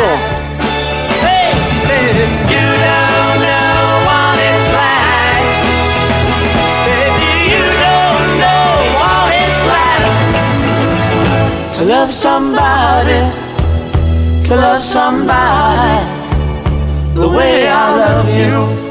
No entanto, até o início da década de 70, o sucesso comercial que parecia ilimitado começou a diminuir. Então, eles, né, eles estouraram no início dos anos 70 com Speaks, Specs e Love Somebody, e aí no final da década eles já estavam sumindo. Mas aí, o ponto de virada veio com a participação deles na trilha sonora dos embalos de sábado à noite, como o André falou lá no começo do episódio. Esse filme, ele não definiu só uma era, mas ele revitalizou a carreira dos Bee Gees e foi de uma maneira sem precedentes, olha só. O filme foi lançado em 900 1977, a trilha sonora também. E essa trilha, ela foi um fenômeno cultural. Ela capturava a essência básica do movimento disco. Os ritmos cativantes e as harmonias dos Bee Gees, elas eh, destacadas em sucessos como Staying Alive,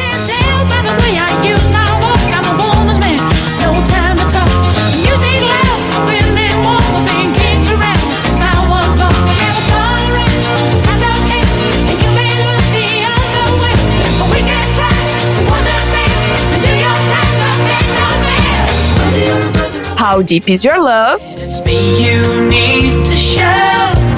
How deep is your love?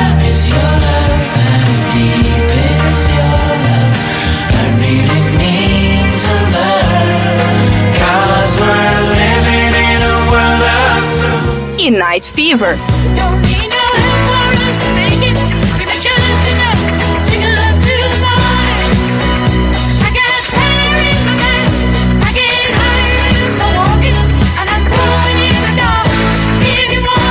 tornaram-se sinônimo da febre disco. Esse álbum da trilha sonora do filme alcançou o topo das paradas globalmente e ainda é uma das trilhas sonoras mais vendidas da história, até hoje. O sucesso, além de ter revitalizado a carreira dos Gees, teve um impacto profundo na cultura popular, porque o filme não apenas trouxe a onda disco para o centro das atenções, mas também forneceu um pano de fundo visual e sonoro que fixou na memória coletiva. A cena de abertura do John Travolta desfilando pela rua ao som de Staying Alive tornou-se um momento cinematográfico icônico, que associou para sempre os Bee Gees à cena disco do final dos anos 70. Aí, ó, vocês estão falando que não, a cena é ruim. A cena é boa, então. A gente não tá falando de boa ou ruim, a gente só tá falando que marcou. Tá. Só coisa boa que marca, Tá né? Marcou porque é ruim, então.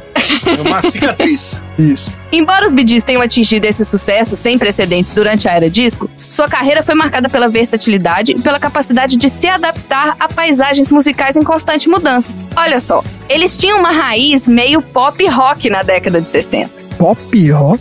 É, eles foram influenciados pro R&B e pelo soul no início da década de 70. E aí, eles mostraram uma amplitude musical que se estendia muito além da disco. Só que o sucesso na era disco não ocorreu sem os seus desafios. No final da década de 70, houve um movimento contrário ao movimento disco, um movimento, uma reação contrária ao movimento disco.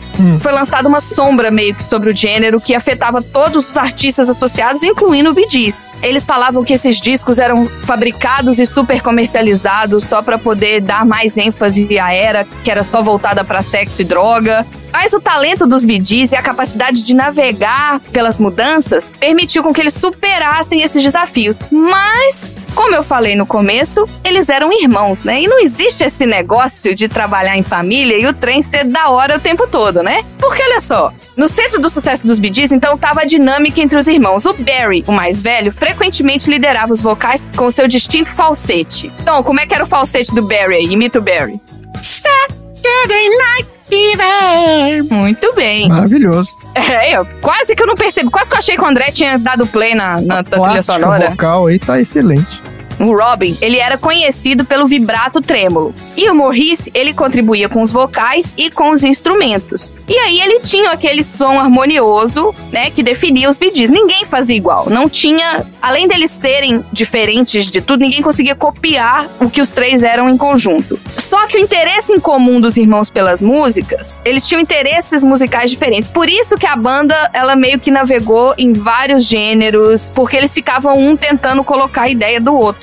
E como eles eram irmãos, eu não sei se tinha uma mãe ali que virava e falava assim: agora é a vez do fulaninho. Vamos fazer gravar o disco do fulaninho. Enfim, eles passavam por momentos de forte tensão que resultavam em conflitos criativos e que tinham várias. Eles tiveram vários hiatos. Mas eles eram hiatos, como é que eu posso dizer? Não oficiais, entendeu? De repente sumia, não se ouvia falar dele, é porque eles estavam brigados. E aí, de É, repente, voltava pau, também. Sumia e de repente aparecia de novo. Era isso. Aí, de repente, é boleto pra pagar. Exato, aparecia de novo. Mas o impacto dos Gees na indústria da música é inegável, né? Eles venderam mais de 220 milhões de discos globalmente. Eles continuam sendo um dos artistas de maior sucesso de todos os tempos. Seu legado inclui sete prêmios Grammy, a indicação no Rock and Roll Hall of Fame e honrarias como o British Award de contribuição excepcional à música. O Maurice Gibb faleceu em 2003. Já o Robin Gibb faleceu em 2012 e aí marcou o fim da era, né? O, o- o legado dos Bee Gees, ele vive através da música, dos hinos disco que definiram a era das baladas soul, que mostraram a, vers- a versatilidade, mas o, o Barry ainda tá vivo, né? Só que tá na dele, né? Ele não tá, não teve nenhum tá revival bem- ainda. É, deve estar bem idoso já também, né? Exato. E, e, gente, ninguém consegue fazer aquele falsete É. tão mais idoso assim, entendeu? Que você precisa estar um pouco mais. O Tom ainda é jovem, entendeu? Mas vai chegar um dia que o Tom não vai conseguir fazer esse falsete. Então, Tom, a gente vai medir. Todo ano a gente vai pedir pra você fazer o falsete, a gente vai comparar com o ano anterior, tá? Pra ver se você tá. Ah, essa é uma boa. É, pra ver como é que você tá, a sua evolução vocal. Essa é uma boa. A capacidade deles de enfrentar os desafios, abraçar a mudança e criar músicas que transcenderam as gerações garantiram que o legado dos Gees permaneça vivo por muitos anos. E todos os DJs de casamento estão contribuindo a todo vapor, todo fim de semana, para que Sim, esse legado continue né, o vivo. legado vivo. Gees, Exatamente. Exato, porque o que seria dos Gees se não fossem as bandas de baile e os DJs de casamento, né? Ah, e o karaokê, né? A galera curte levar um karaokê Então, também. a galera não canta karaokê. Sabe por quê? Porque a galera Não não, consegue fazer o falsete, então a galera não, não bota essa música pra cantar no karaokê. Ah, mas desde Eu acho que você tá quando- confundindo Ah, Dancing ah. Queen, que Dancing Queen também tem um falsete chato, mas não é deles, que é Não. todo mundo canta no karaokê. Não, a galera canta Bee Gees. Até parece que. Você acha que o cara que só canta no karaokê a música que ele aguenta cantar? O cara canta qualquer coisa. Não sei que karaokê é esse que tá indo, que as pessoas Até têm eu esse, já cantei essas músicas. é, que tem esse controle de qualidade todo aí. Qual que é a sua música favorita do Bee Gees, Oxi? Nossa, difícil, hein? Mas acho que Staying Alive tá, tá ali. É. Night Fever também é legal. Aliás, lembrei, a música que toca no. Quando ele tá dançando sozinho lá, que Should Be Dancing, essa é uma música que não foi feita pro filme. Eu acho que é uma música que foi lançada antes. Ah, tá e bom. tem um outro irmão Gibb que fez fama em carreira solo, que é o Andy Gibb, que É. ele fazia parte dos Gees. Essa família era foda. É, eu achei que, achei que ia falar sobre ele. Meu pai sempre fala: sabia que não eram três Gees, eram quatro Gees? Devem ter mais. Gees, na verdade, né? Porque a gente não sabe quantos outros irmãos que era, que eu só tô falando de três da família. tipo os Hanson. é, Ah, mas eles os não eram- Hanson mesmo eram sete. Deus eram, do não céu. são, né? Que ninguém morreu. Eles não eram a família inteira, então. Eles eram só três Não, caras, eles eram mais três- gente. três irmãos. irmãos. Eram quatro só. quatro. Eram eles e o. Quatro, É, é. era só eles e o Andy. É o que ficou pra fora, aí resolveu fazer carreira solo. Era mais bonitão também, porque tinha mais chance de fazer carreira solo. É, vamos combinar que você olha a foto dos três em 77. Então, é o que eu tava vendo aqui, ó. As músicas que foram feitas para, para o filme foram Staying Alive, Night Fever, How Deep Is Your Love, More Than a Woman e If I Can't Have You. Nossa senhora. Que isso? Ainda entraram outras duas músicas que foram o Jive Talking e o You Should Be Dancing, mas essas Ah, é verdade. Essa é antiga também. são mais antigas, exatamente. É. Mas os caras mandaram essas aí. Tá, tá, Não, tá mas bom? Tá. E aquela cena que o padre tá na pista, é, que tá na discoteca e a música que toca? Disco Inferno. Ah, Disco Inferno, é isso mesmo. O hiato deles, o hiato dos anos 90 que eles tiveram, né? Foi porque a mídia já tava meio saturada deles, de tanto escutar música disco no final dos anos 70 e no início dos anos 80. Ia tocar isso o dia inteiro, né? É, então, e meio que rolou um boicote deles pararem de tocar essa música, porque eles queriam. Eles falavam que o público tava querendo ouvir o rock e não queria ficar escutando disco. Então tava rolando um boicote, eles tocavam menos música disco, disco para tocar mais rock. Dizem as más línguas que foi essa a manipulação na- da mídia para com as pessoas, entendeu? Não foi a- as pessoas que estavam pedindo Entendi. mais rock do que disco. E aí deixou eles tristinhos, e aí rolou um hiato ali. Esse foi o hiato conhecido da carreira deles. É, e é curioso que eu li também nessa pesquisa aqui do filme, agora eu não vou lembrar quem que falou isso, mas teve um depoimento de algum produtor da época lá, de música e tal, e o cara falou que, na verdade, esse filme, ele meio que deu um revival do disco, porque o uh, disco music, nessa época, já tava meio que, já tinha passado a moda, Já né? Desgastada. É, a moda já tinha ido. Então, assim, eles pegaram é, a história do disco pra fazer o filme e tal, e aí, beleza, e voltou com tudo, com esse negócio do Bee Gees e tal, mas que nessa troço já tava meio em baixa mesmo. Então o filme, na verdade, ele deu um up no disco, deu uma sobrevida, digamos, pra disco music, né? Deu, deu. E tem uma música do Bee Gees numa outro, no outro filme que a gente já assistiu aqui no,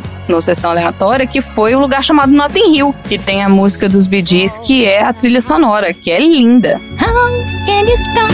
Tell me how can you stop? Oh, What makes the world go round? A Broken Heart. É isso aí, ó. a música é How, Mend, How Can You Mend a Broken Heart, que toca no lugar chamado Notting Hill. É uma das músicas mais lindas da trilha sonora, que ele vai andando assim, né, que ela tá triste, ele vai, ai, beijo Ana Paula, nossa querida aleatória, que foi, acho que foi por causa dela que a gente assistiu esse filme aqui, inclusive. Tá ótimo. Então fica aí todas essas eh, sugestões aí de grandes músicas dos Bee Gees e bora pro próximo assunto aleatório.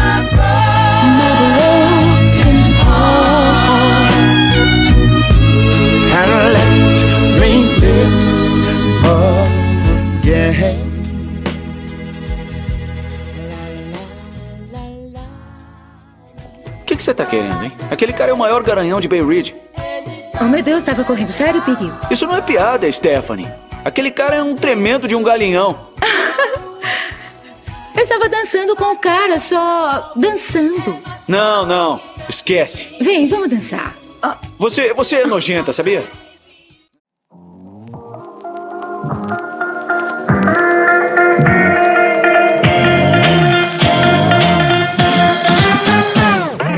Vamos lá, Sertonzeira, qual é o assunto aleatório da semana?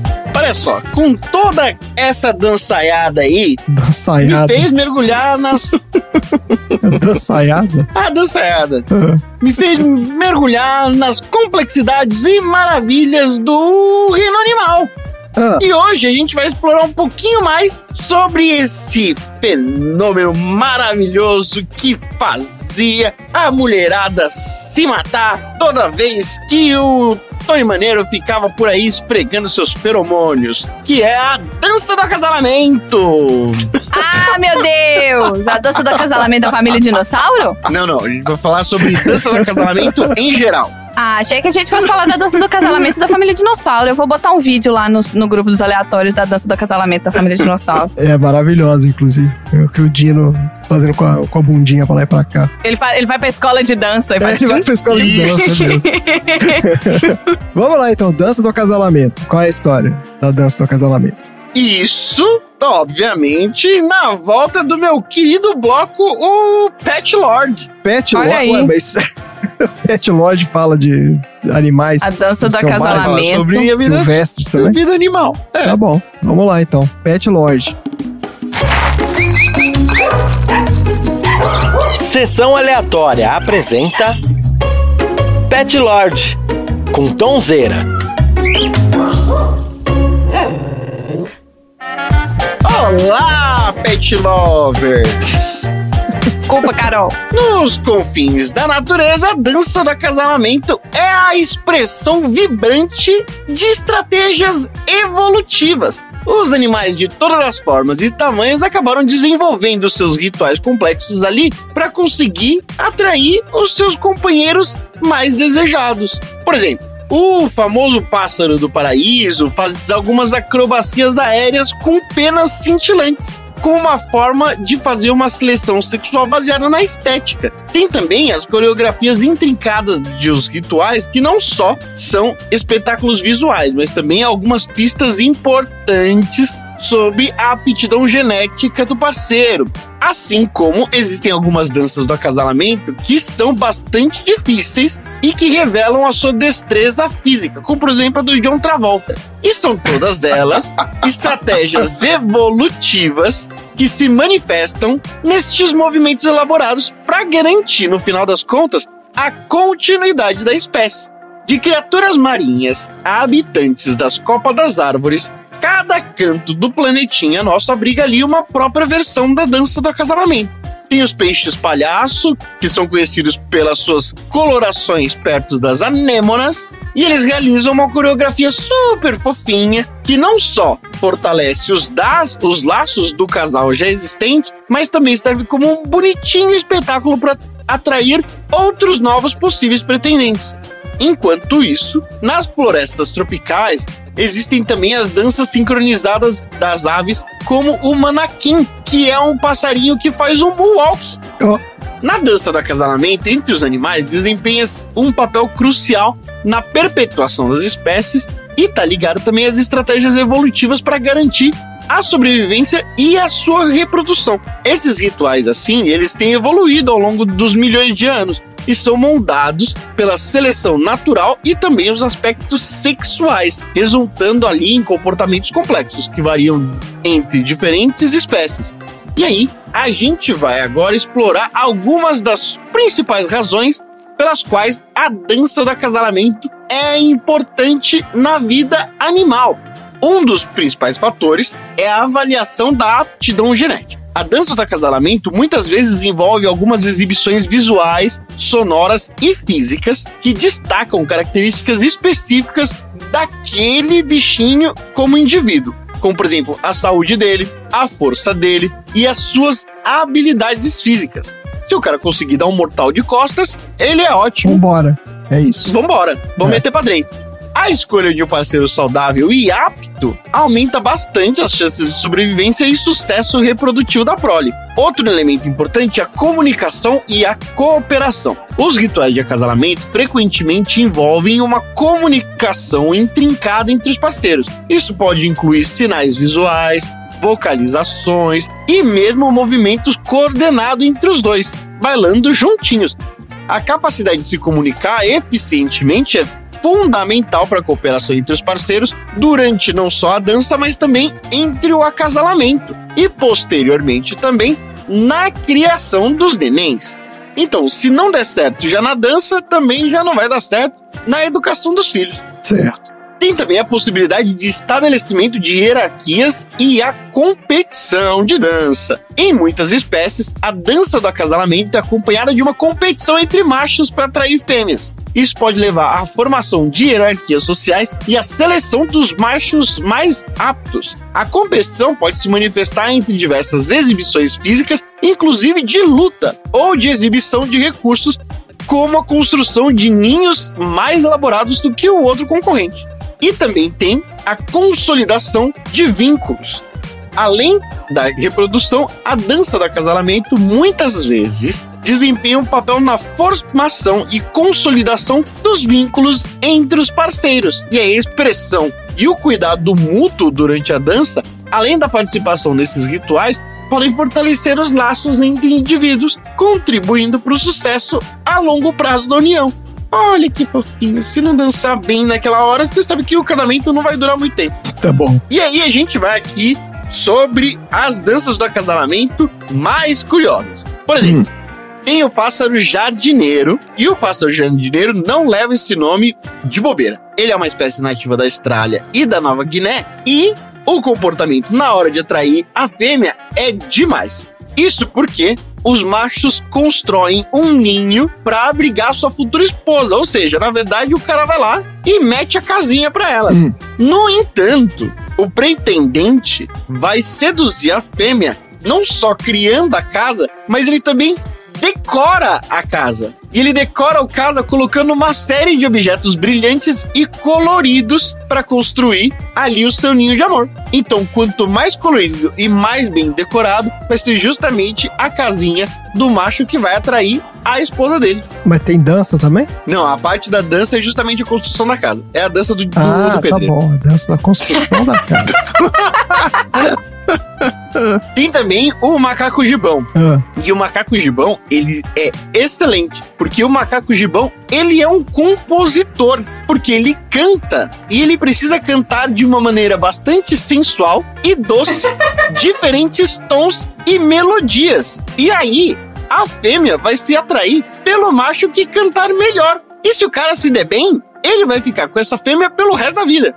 Agora, esse aqui é bastante curioso, porque nós temos os hipopótamos. Com os hipopótamos, o lance é um pouco diferente. O macho simplesmente faz o seguinte: ele chega perto da fêmea e ele faz cocô e xixi ao mesmo tempo, enquanto ele balança o rabo, o que faz com que o cocô e o xixi batam na fêmea. Meu Deus, cara. Aí, assim que ele acerta, se a fêmea não reclamar, é essa a sua pretendida. Então é aquela que, que curte o, Ah, é. o banho, Esse, o lance. esse lance deles aí. É, tá bom. Tem também os pinguinzinhos, mais especificamente a espécie do pinguim gento, que é bem fofinho. As fêmeas do pinguim gento acabam ganhando um presentinho do macho. E se ela gostar do presente, eles podem se tornar um casal para sempre e construir juntos um grande ninho de amor. Só que o presente não é nada como diamante, flores, chocolates e etc. A fêmea tem que simplesmente escolher qual é a pedra mais bonita que o pinguim vai dar pra ela. Se ela não gostar de um pedaço de pedra, se ela não gostar da pedra Ai, eu já vi der, isso. Eu vi isso. Tem um, um dos aquários da- de, do Canadá que ele tem transmissão da, da cerimônia da entrega da pedra.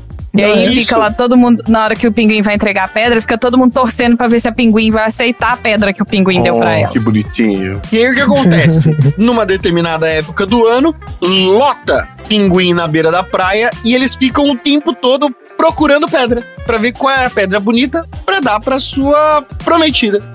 Eu queria só falar pros aleatórios pra eles verem as fotos dos animais dançando que eu postei no grupo dos aleatórios. Inclusive esse sapo caco aqui dançando o polidense. O polidense. Tá excelente. É. é, tá característico, né? Sim. Dança sensual. Tem a foca de crista, que tem uma habilidade de espantar outros machos durante a dança do acasalamento e atrair as fêmeas. Como ele faz isso? Ele simplesmente tem uma habilidade de conseguir inflar sua cavidade e membrana nasal de maneira que ela se expanda e fica parecendo um grande balão cor-de-rosa que, dá- que sai de dentro do seu nariz. E assim, quanto maior for o seu balão cor-de-rosa que sai do seu nariz, maior é a sua virilidade e a sua disponibilidade para transa. E os machos que têm o, o balãozinho menor acaba se dando mal e tendo que se afastar da fêmea. Caramba, que dureza. Tem a lebre do mar, que é uma espécie de lesma. Peraí. A lebre, que é uma espécie de lesma? A lebre do mar é uma espécie de É. lesma? Eu só trabalho aqui, não fui eu que apelidei os animaizinhos. Mas esses atuam como se fosse uma grande discoteca. É. Porque lá o que funciona mesmo é o amor livre. Como as lebres do mar são hermafroditas, esses animais acabam se acasalando entre eles, entre vários, e eles fazem uma corrente. Nossa! Pra alegria da família tradicional brasileira. Exatamente, Voltou um grande trenzinho. Aquele que tá no meio desempenha tanto a função de fêmea como macho. Olha que coisa boa.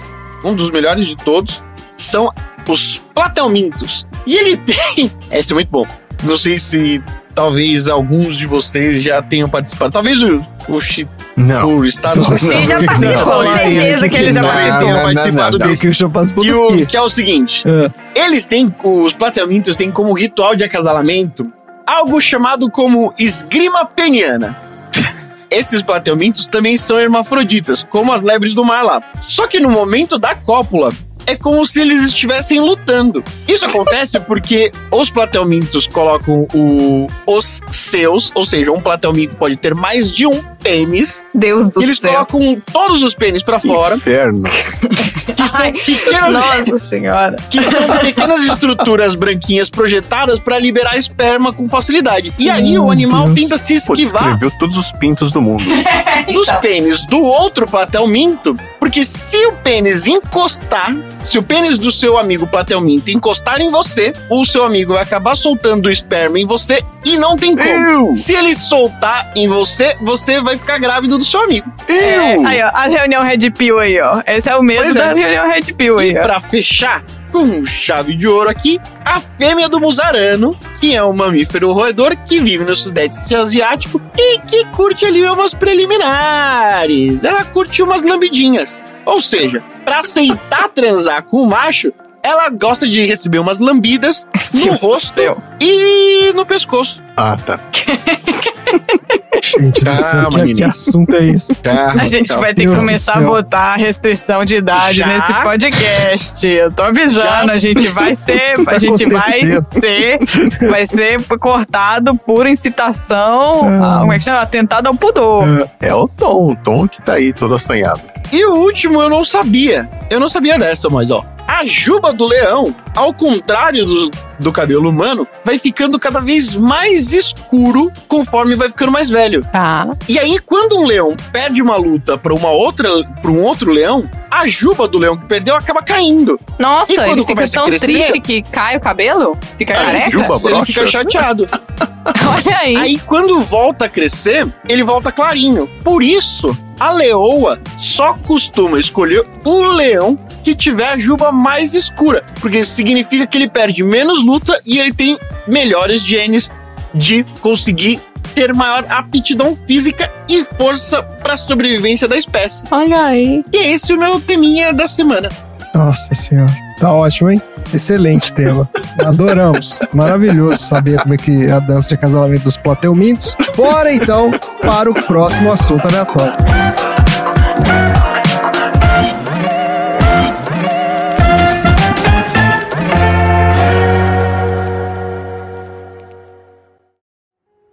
Sabe a altura dessa ponte? Só aquela torre ali, ó, tem 210 metros. 40 milhões de carros passam por ela todos os anos. 127 mil toneladas de aço estão envolvidos nisso tudo aí. O concreto ali, eles colocaram quase 3 quartos de milhão de metros de concreto. É isso aí. O vão central ali, ó, tem 1.300 metros. E com as rampas de acesso dá um total de mais ou menos 4 quilômetros. Você sabe tudo sobre a ponte. É isso aí. Eu sei tudo sobre a ponte.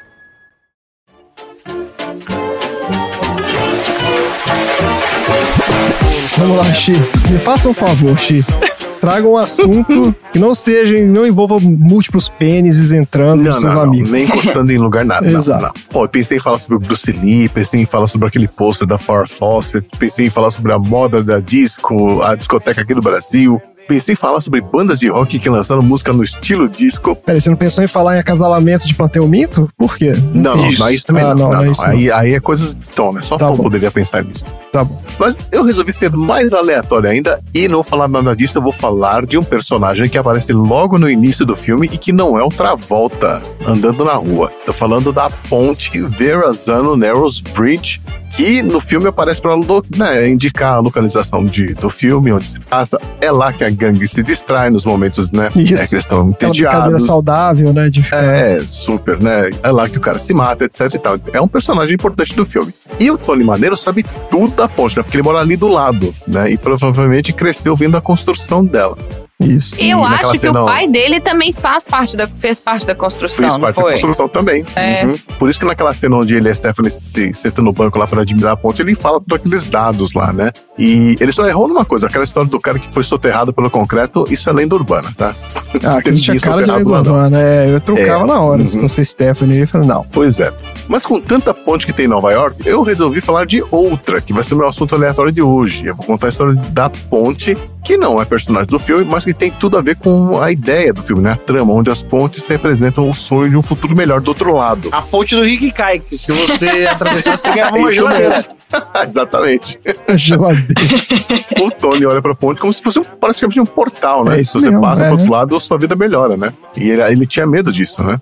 E essa outra ponte é a ponte do Brooklyn, que liga o Brooklyn, claro, com Nova York, onde o Tony Maneiro vai parar no filme que é a continuação desse aí, dos Embalos do Sábado Noite, que é os Embalos do Sábado Noite continuam, de 83, que ele segue o conselho do irmão e vai pra Manhattan dar aulas de dança. O que eu acho mais engraçado é que essa ponte Verazano lá que fala que vai pra. É um portal, que ele vai pra um lugar melhor, entendeu? Ah, Essa ponte não leva pra Manhattan. Não, essa não ponte manda, leva pra Staten Staten Island. É, vai pra Ah, é pra Staten Island? Ah, É, É, a ponta nossa lá senhora. Embaixo, da embaixo do É Brooklyn na pra Staten. Island. é pra ir na reunião dos Warriors lá, É, então. Não. né? Que eles reuniam na Staten É. Island. Então, É, é que o Brooklyn era tão fodido. Por ser Nova York era fodido, o Brooklyn então era mais ainda. É, né? Então qualquer nossa, ponte que imagina. você atravessasse estava melhor. era melhor, né? É verdade. Sim. E a ponte do Brooklyn já foi considerada a oitava maravilha do mundo.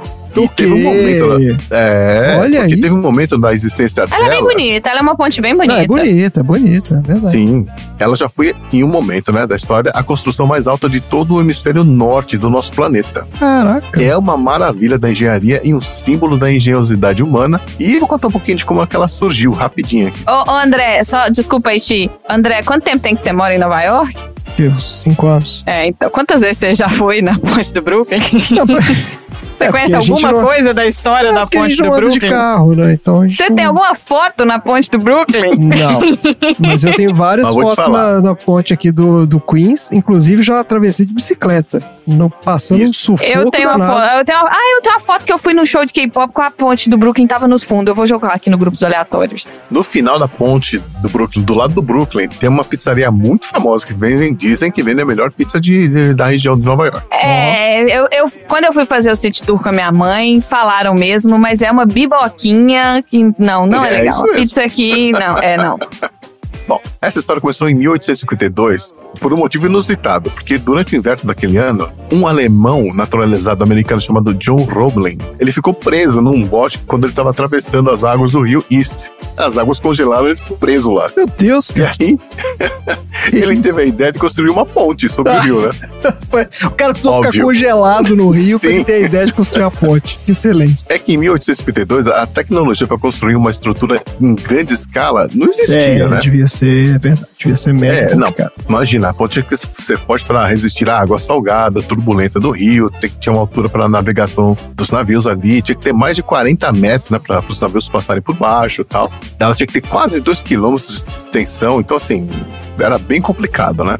E a estrutura era gigantesca, era praticamente, imagina, para você fazer um plataformas de quase 2 quilômetros de extensão, como é que você pendura tudo isso, como é que você apoia, como é que você faz de alvenaria. Os cabos nem eram de metal naquela época, né? Eles usavam ca- cabos de cânhamo. Então, assim, Caraca, era um é tipo desafio de- mesmo, né? De, é, de cipó mesmo. É, era coisa de madeira praticamente, né? É. E aí ele conseguiu convencer o o Congresso do americano a dar permissão para construir essa ponte em 1869.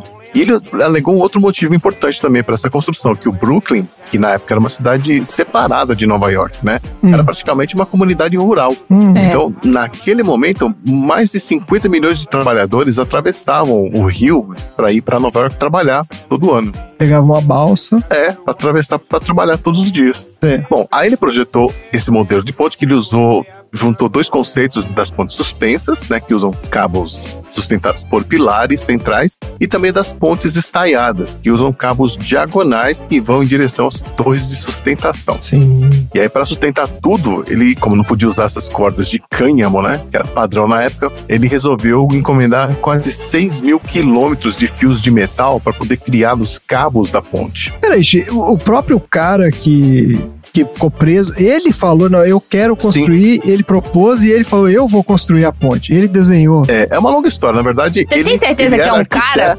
Porque isso normalmente é coisa de mulher, sabe? Ninguém fez essa merda ainda, eu vou lá e eu vou fazer, entendeu? Provavelmente curioso, ele apagou a mulher que cara- construiu a ponte, hein? Já tô avisando. Calma, Porque não, era calma, uma tem mulher na mega, história. uma mega produção e o cara falou assim: não, eu vou fazer a ponte, eu sei como é que faz, é assim. É que ele era engenheiro na, na Alemanha. E quando ele veio para Ah, os Estados Unidos, tá. ele virou agricultor e depois resolveu voltar para engenharia. Era engenheiro. É, ele tinha conhecimento. Só que ele deu muito azar, né? Porque quando ele estava lá inspecionando o local, em 1869, ele estava num bote e um navio bateu no bote onde ele estava. E aí ele cara. caiu e o pé dele prensou contra o cais. Ai! E aí ele acabou contraindo tétano e morreu Meu em Deus menos de um mês. do céu! Caramba, olha aí, cara. Pois é. E aí entra a esposa dele, né? Porque aí, Aí, ele Ah era lá. casado, Ah ela sempre né, é, deu apoio a ele e mandou o filho ir lá terminar o trabalho. O filho dele, que também era engenheiro, resolveu então prosseguir com os trabalhos. Certo. E aí ele teve um maior desafio, que era o quê? Você vai fazer uma ponte desse tamanho, você precisa fazer a fundação né, das torres. Então você tinha que escavar o fundo do rio para construir a base de concreto. E aí eles usaram um truque engenhoso pra época, que eles construíram uma caixa de madeira gigante. Imagina assim, uma caixa de Uhum. madeira que era vazada embaixo. Hum. E aí eles baixavam essa caixa no rio, Virava mais uma- de 100 um bolsão. na época, É. virava um bolsão e eles iam até o leito do rio, né? E aí lá eles bombeavam o ar é, pressurizado lá dentro da caixa para expelir a água que estava lá dentro ainda. E aí eles conseguiam chegar no fundo do rio e começavam a cavar. Cavavam, colocavam tudo em elevadores e foram descendo tudo aquilo aos poucos, né? Caraca, bicho. Um trabalho absurdo, assim, né? Inacreditável. Então, imagina quanto de, de terra que eles tiveram que tirar de lá de dentro, né?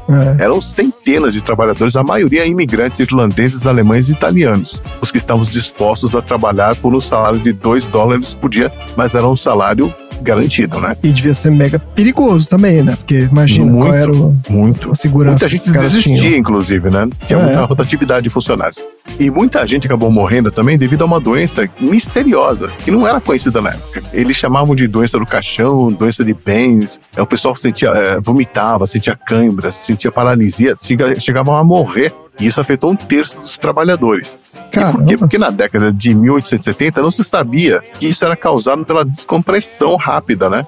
Então, Eles estavam lá embaixo, subiu Ah, rapidamente sobre a superfície, e quanto mais rápido ele subiu, maior o risco de morte. É aquela doença do mergulhador, né? Tem um nome. Exato. Você tem que subir devagar, é isso aí. Isso. É, inclusive o filho do cara lá, o Washington, ele sofreu disso, ele quase morreu, mas ele continuou trabalhando aí. Caramba. No final, 27 trabalhadores morreram durante a construção. O custo da obra ficou em 15,5 milhões de dólares, ou 472 milhões de dólares em valores atualizados. É o preço do pedágio. Tá maluco. Pois é. E a cidade de Nova York tentou sacanear o Brooklyn. Eles alegavam que a ponte lá era segura, não queriam ajudar a pagar os custos e tal. O Brooklyn teve que mover um processo em 1869 que os tribunais, é, os tribunais obrigaram Nova York a pagar a sua parte. Caramba, os caras não queriam queriam dar o cano na, na ponte? Queriam dar o cano. Exatamente. Nossa, cara, que filho da puta. E aí foram se passaram esses 14 anos de construção, finalmente a ponte do Brooklyn foi inaugurada em 24 de maio de 1883. E a cerimônia contou com vários convidados ilustres, incluído o 21º presidente dos Estados Unidos, o governador de Nova York e futuro também presidente dos Estados Unidos. Mas a primeira pessoa a atravessar a ponte do Brooklyn não foi nenhum deles, foi a esposa do filho do cara lá, Ah, a Emily. É, foi lá conferir o trabalho. Não tá Exato. errado, não tá não. E ela Foi trabalhou na, ponte, na ponte, inclusive. Ela trabalhou lá também. Quando o marido ficou doente, ela também foi trabalhar. Aliás, o Washington, filho do cara, não foi na cerimônia, porque ele estava doente já. E ele assistiu tudo da janela do quarto, Pô, né? coitado, cara. Essa, a história dessa ponte é trágica mesmo, né? Não, mas a maioria dessas mega obras dessa época aí, né? Tudo trágico demais, né? Você vai ver Muito, que Empire State, essas coisas todas que não tinha né, nenhum tipo de procedimento de Nada. segurança, tinha nada, né? Era tudo novo, né? Pra provar que essa ponte era segura, teve um showman americano, ele chama- chamado P.T. Barnum. Ele aproveitou a oportunidade para promover o circo dele. Então ele Sim. trouxe 21 elefantes, 10 camelos, 7 dromedários Excelente. e passou com todos eles pela ponte e não aconteceu nada. Esse Pete Barnum aparece naquele filme lá, O Gangues de Nova York, que a gente viu. Ah, E é tem exato. uma hora lá que rola uma, uma revolta e os animais fogem, né? Do, do zoológico do cara, sei lá o que que era. É o circo, Uhum. né? Invade a cidade, é uma loucura. né? É pra você ver como a ponte é incrível. Ela foi restaurada em algumas oportunidades, né? Principalmente nos anos 50, 80 e 2010. E os técnicos acreditam que se a manutenção for feita corretamente, essa ponte pode durar mais de mil anos. Caraca. É muito incrível, né? Cara, é uma maravilha de engenharia, de fato. E a ponte está comemorando 140 anos, né? Nesse ano vai receber uma lavagem completa nas torres, que atualmente estão na cor marrom, mas que originalmente eram cinza. Eu coloquei um vídeo aí no grupo dos aleatórios que eu fiz em outubro do ano passado. Ela realmente ela está marrom. Então, da próxima vez que você visitar a ponte do Brooklyn, finalmente você vai apreciá-la como ela era originalmente, quando foi inaugurada lá em 1883. Oh, que legal. E era esse o assunto aleatório. Pô, excelente. Ah, temos que ir lá, Marina, ajudar a limpar a ponte lá. Fazer um. Não, nada, pra você atravessar andando, Passar de um bicicleta. paninho. É super É. legal. A gente paga, as nossas taxas são do Queens, não é nem do Brooklyn e nem de Manhattan. Não, nós vamos lá pra conhecer a ponte. O metrô, você sabe se ele passa por debaixo do mesmo caminho aqui? Não deve ser, não, né? Deve ser Não, outro caminho. eu não vou lembrar, mas eu acho que tem um metrô na ponte do lado do Brooklyn. Tem um metrô próximo, eu acho. Mas a ponte do Brooklyn não é nada perto de onde se passa o filme. Se bem que eu acho que tem uma linha que corta a ponte, sim. Eu não sei se é a ponte do Brooklyn, eu acho que é, porque eu já peguei. Que vai por cima? Eu sei que você pode andar nela. É, as pontes aqui, todas elas têm essa uma parte de pedestre e uma parte de Uhum. bicicleta. Não, mas a, a ponte do Brooklyn é central, a- essa passarela. Não é no canto igual as outras. Sim, mas tem. O problema desse negócio é que a gente, quando você olha de longe, assim, não parece, mas a subida é uma loucura. É. Assim, é muito. É, porque é muito longa essa ponte, né? Então você vai assim. Cara, você chega lá em cima morto. Você fala, vou pegar a bicicleta aqui, eu vou subir aqui na, na ciclovia da ponte. Rapaz. Eu vou falar, é um bom passeio, mas pega a bicicletinha elétrica lá do negocinho aqui, porque na, no- na perna é duro, viu? Tá ótimo, gente. Maravilhoso, então. O que que a gente aprendeu hoje? Eu aprendi que a dança do acasalamento não funciona. Porque se funcionasse ajudasse na evolução, o Dino e a família dinossauro teriam descendentes até hoje. Não, mas não foi por falta de, de acasalamento, foi caiu o meteoro. Então, não funciona. Eu aprendi que você pode usar a música dos Bee Gees para resolver problemas de relacionamento no trabalho. Sem dúvida.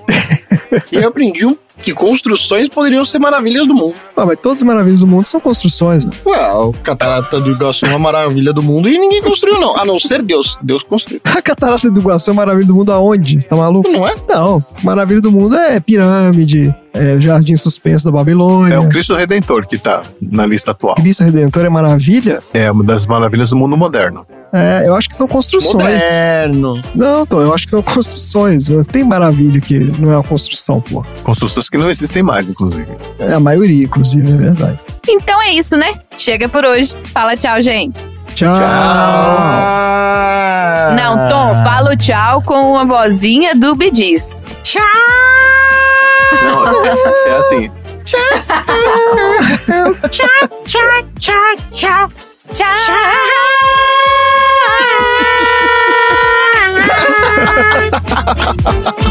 Nossa, parabéns.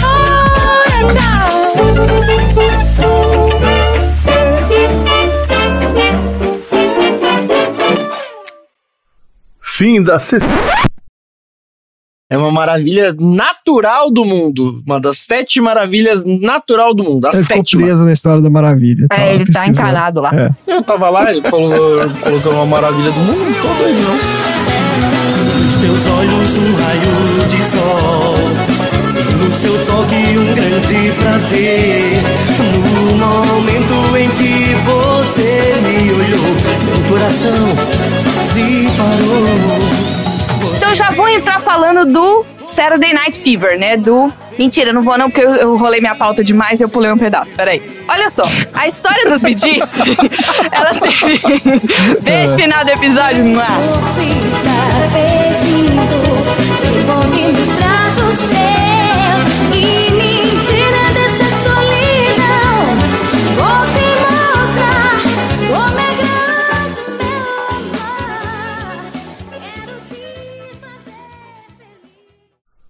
Fim da sessão.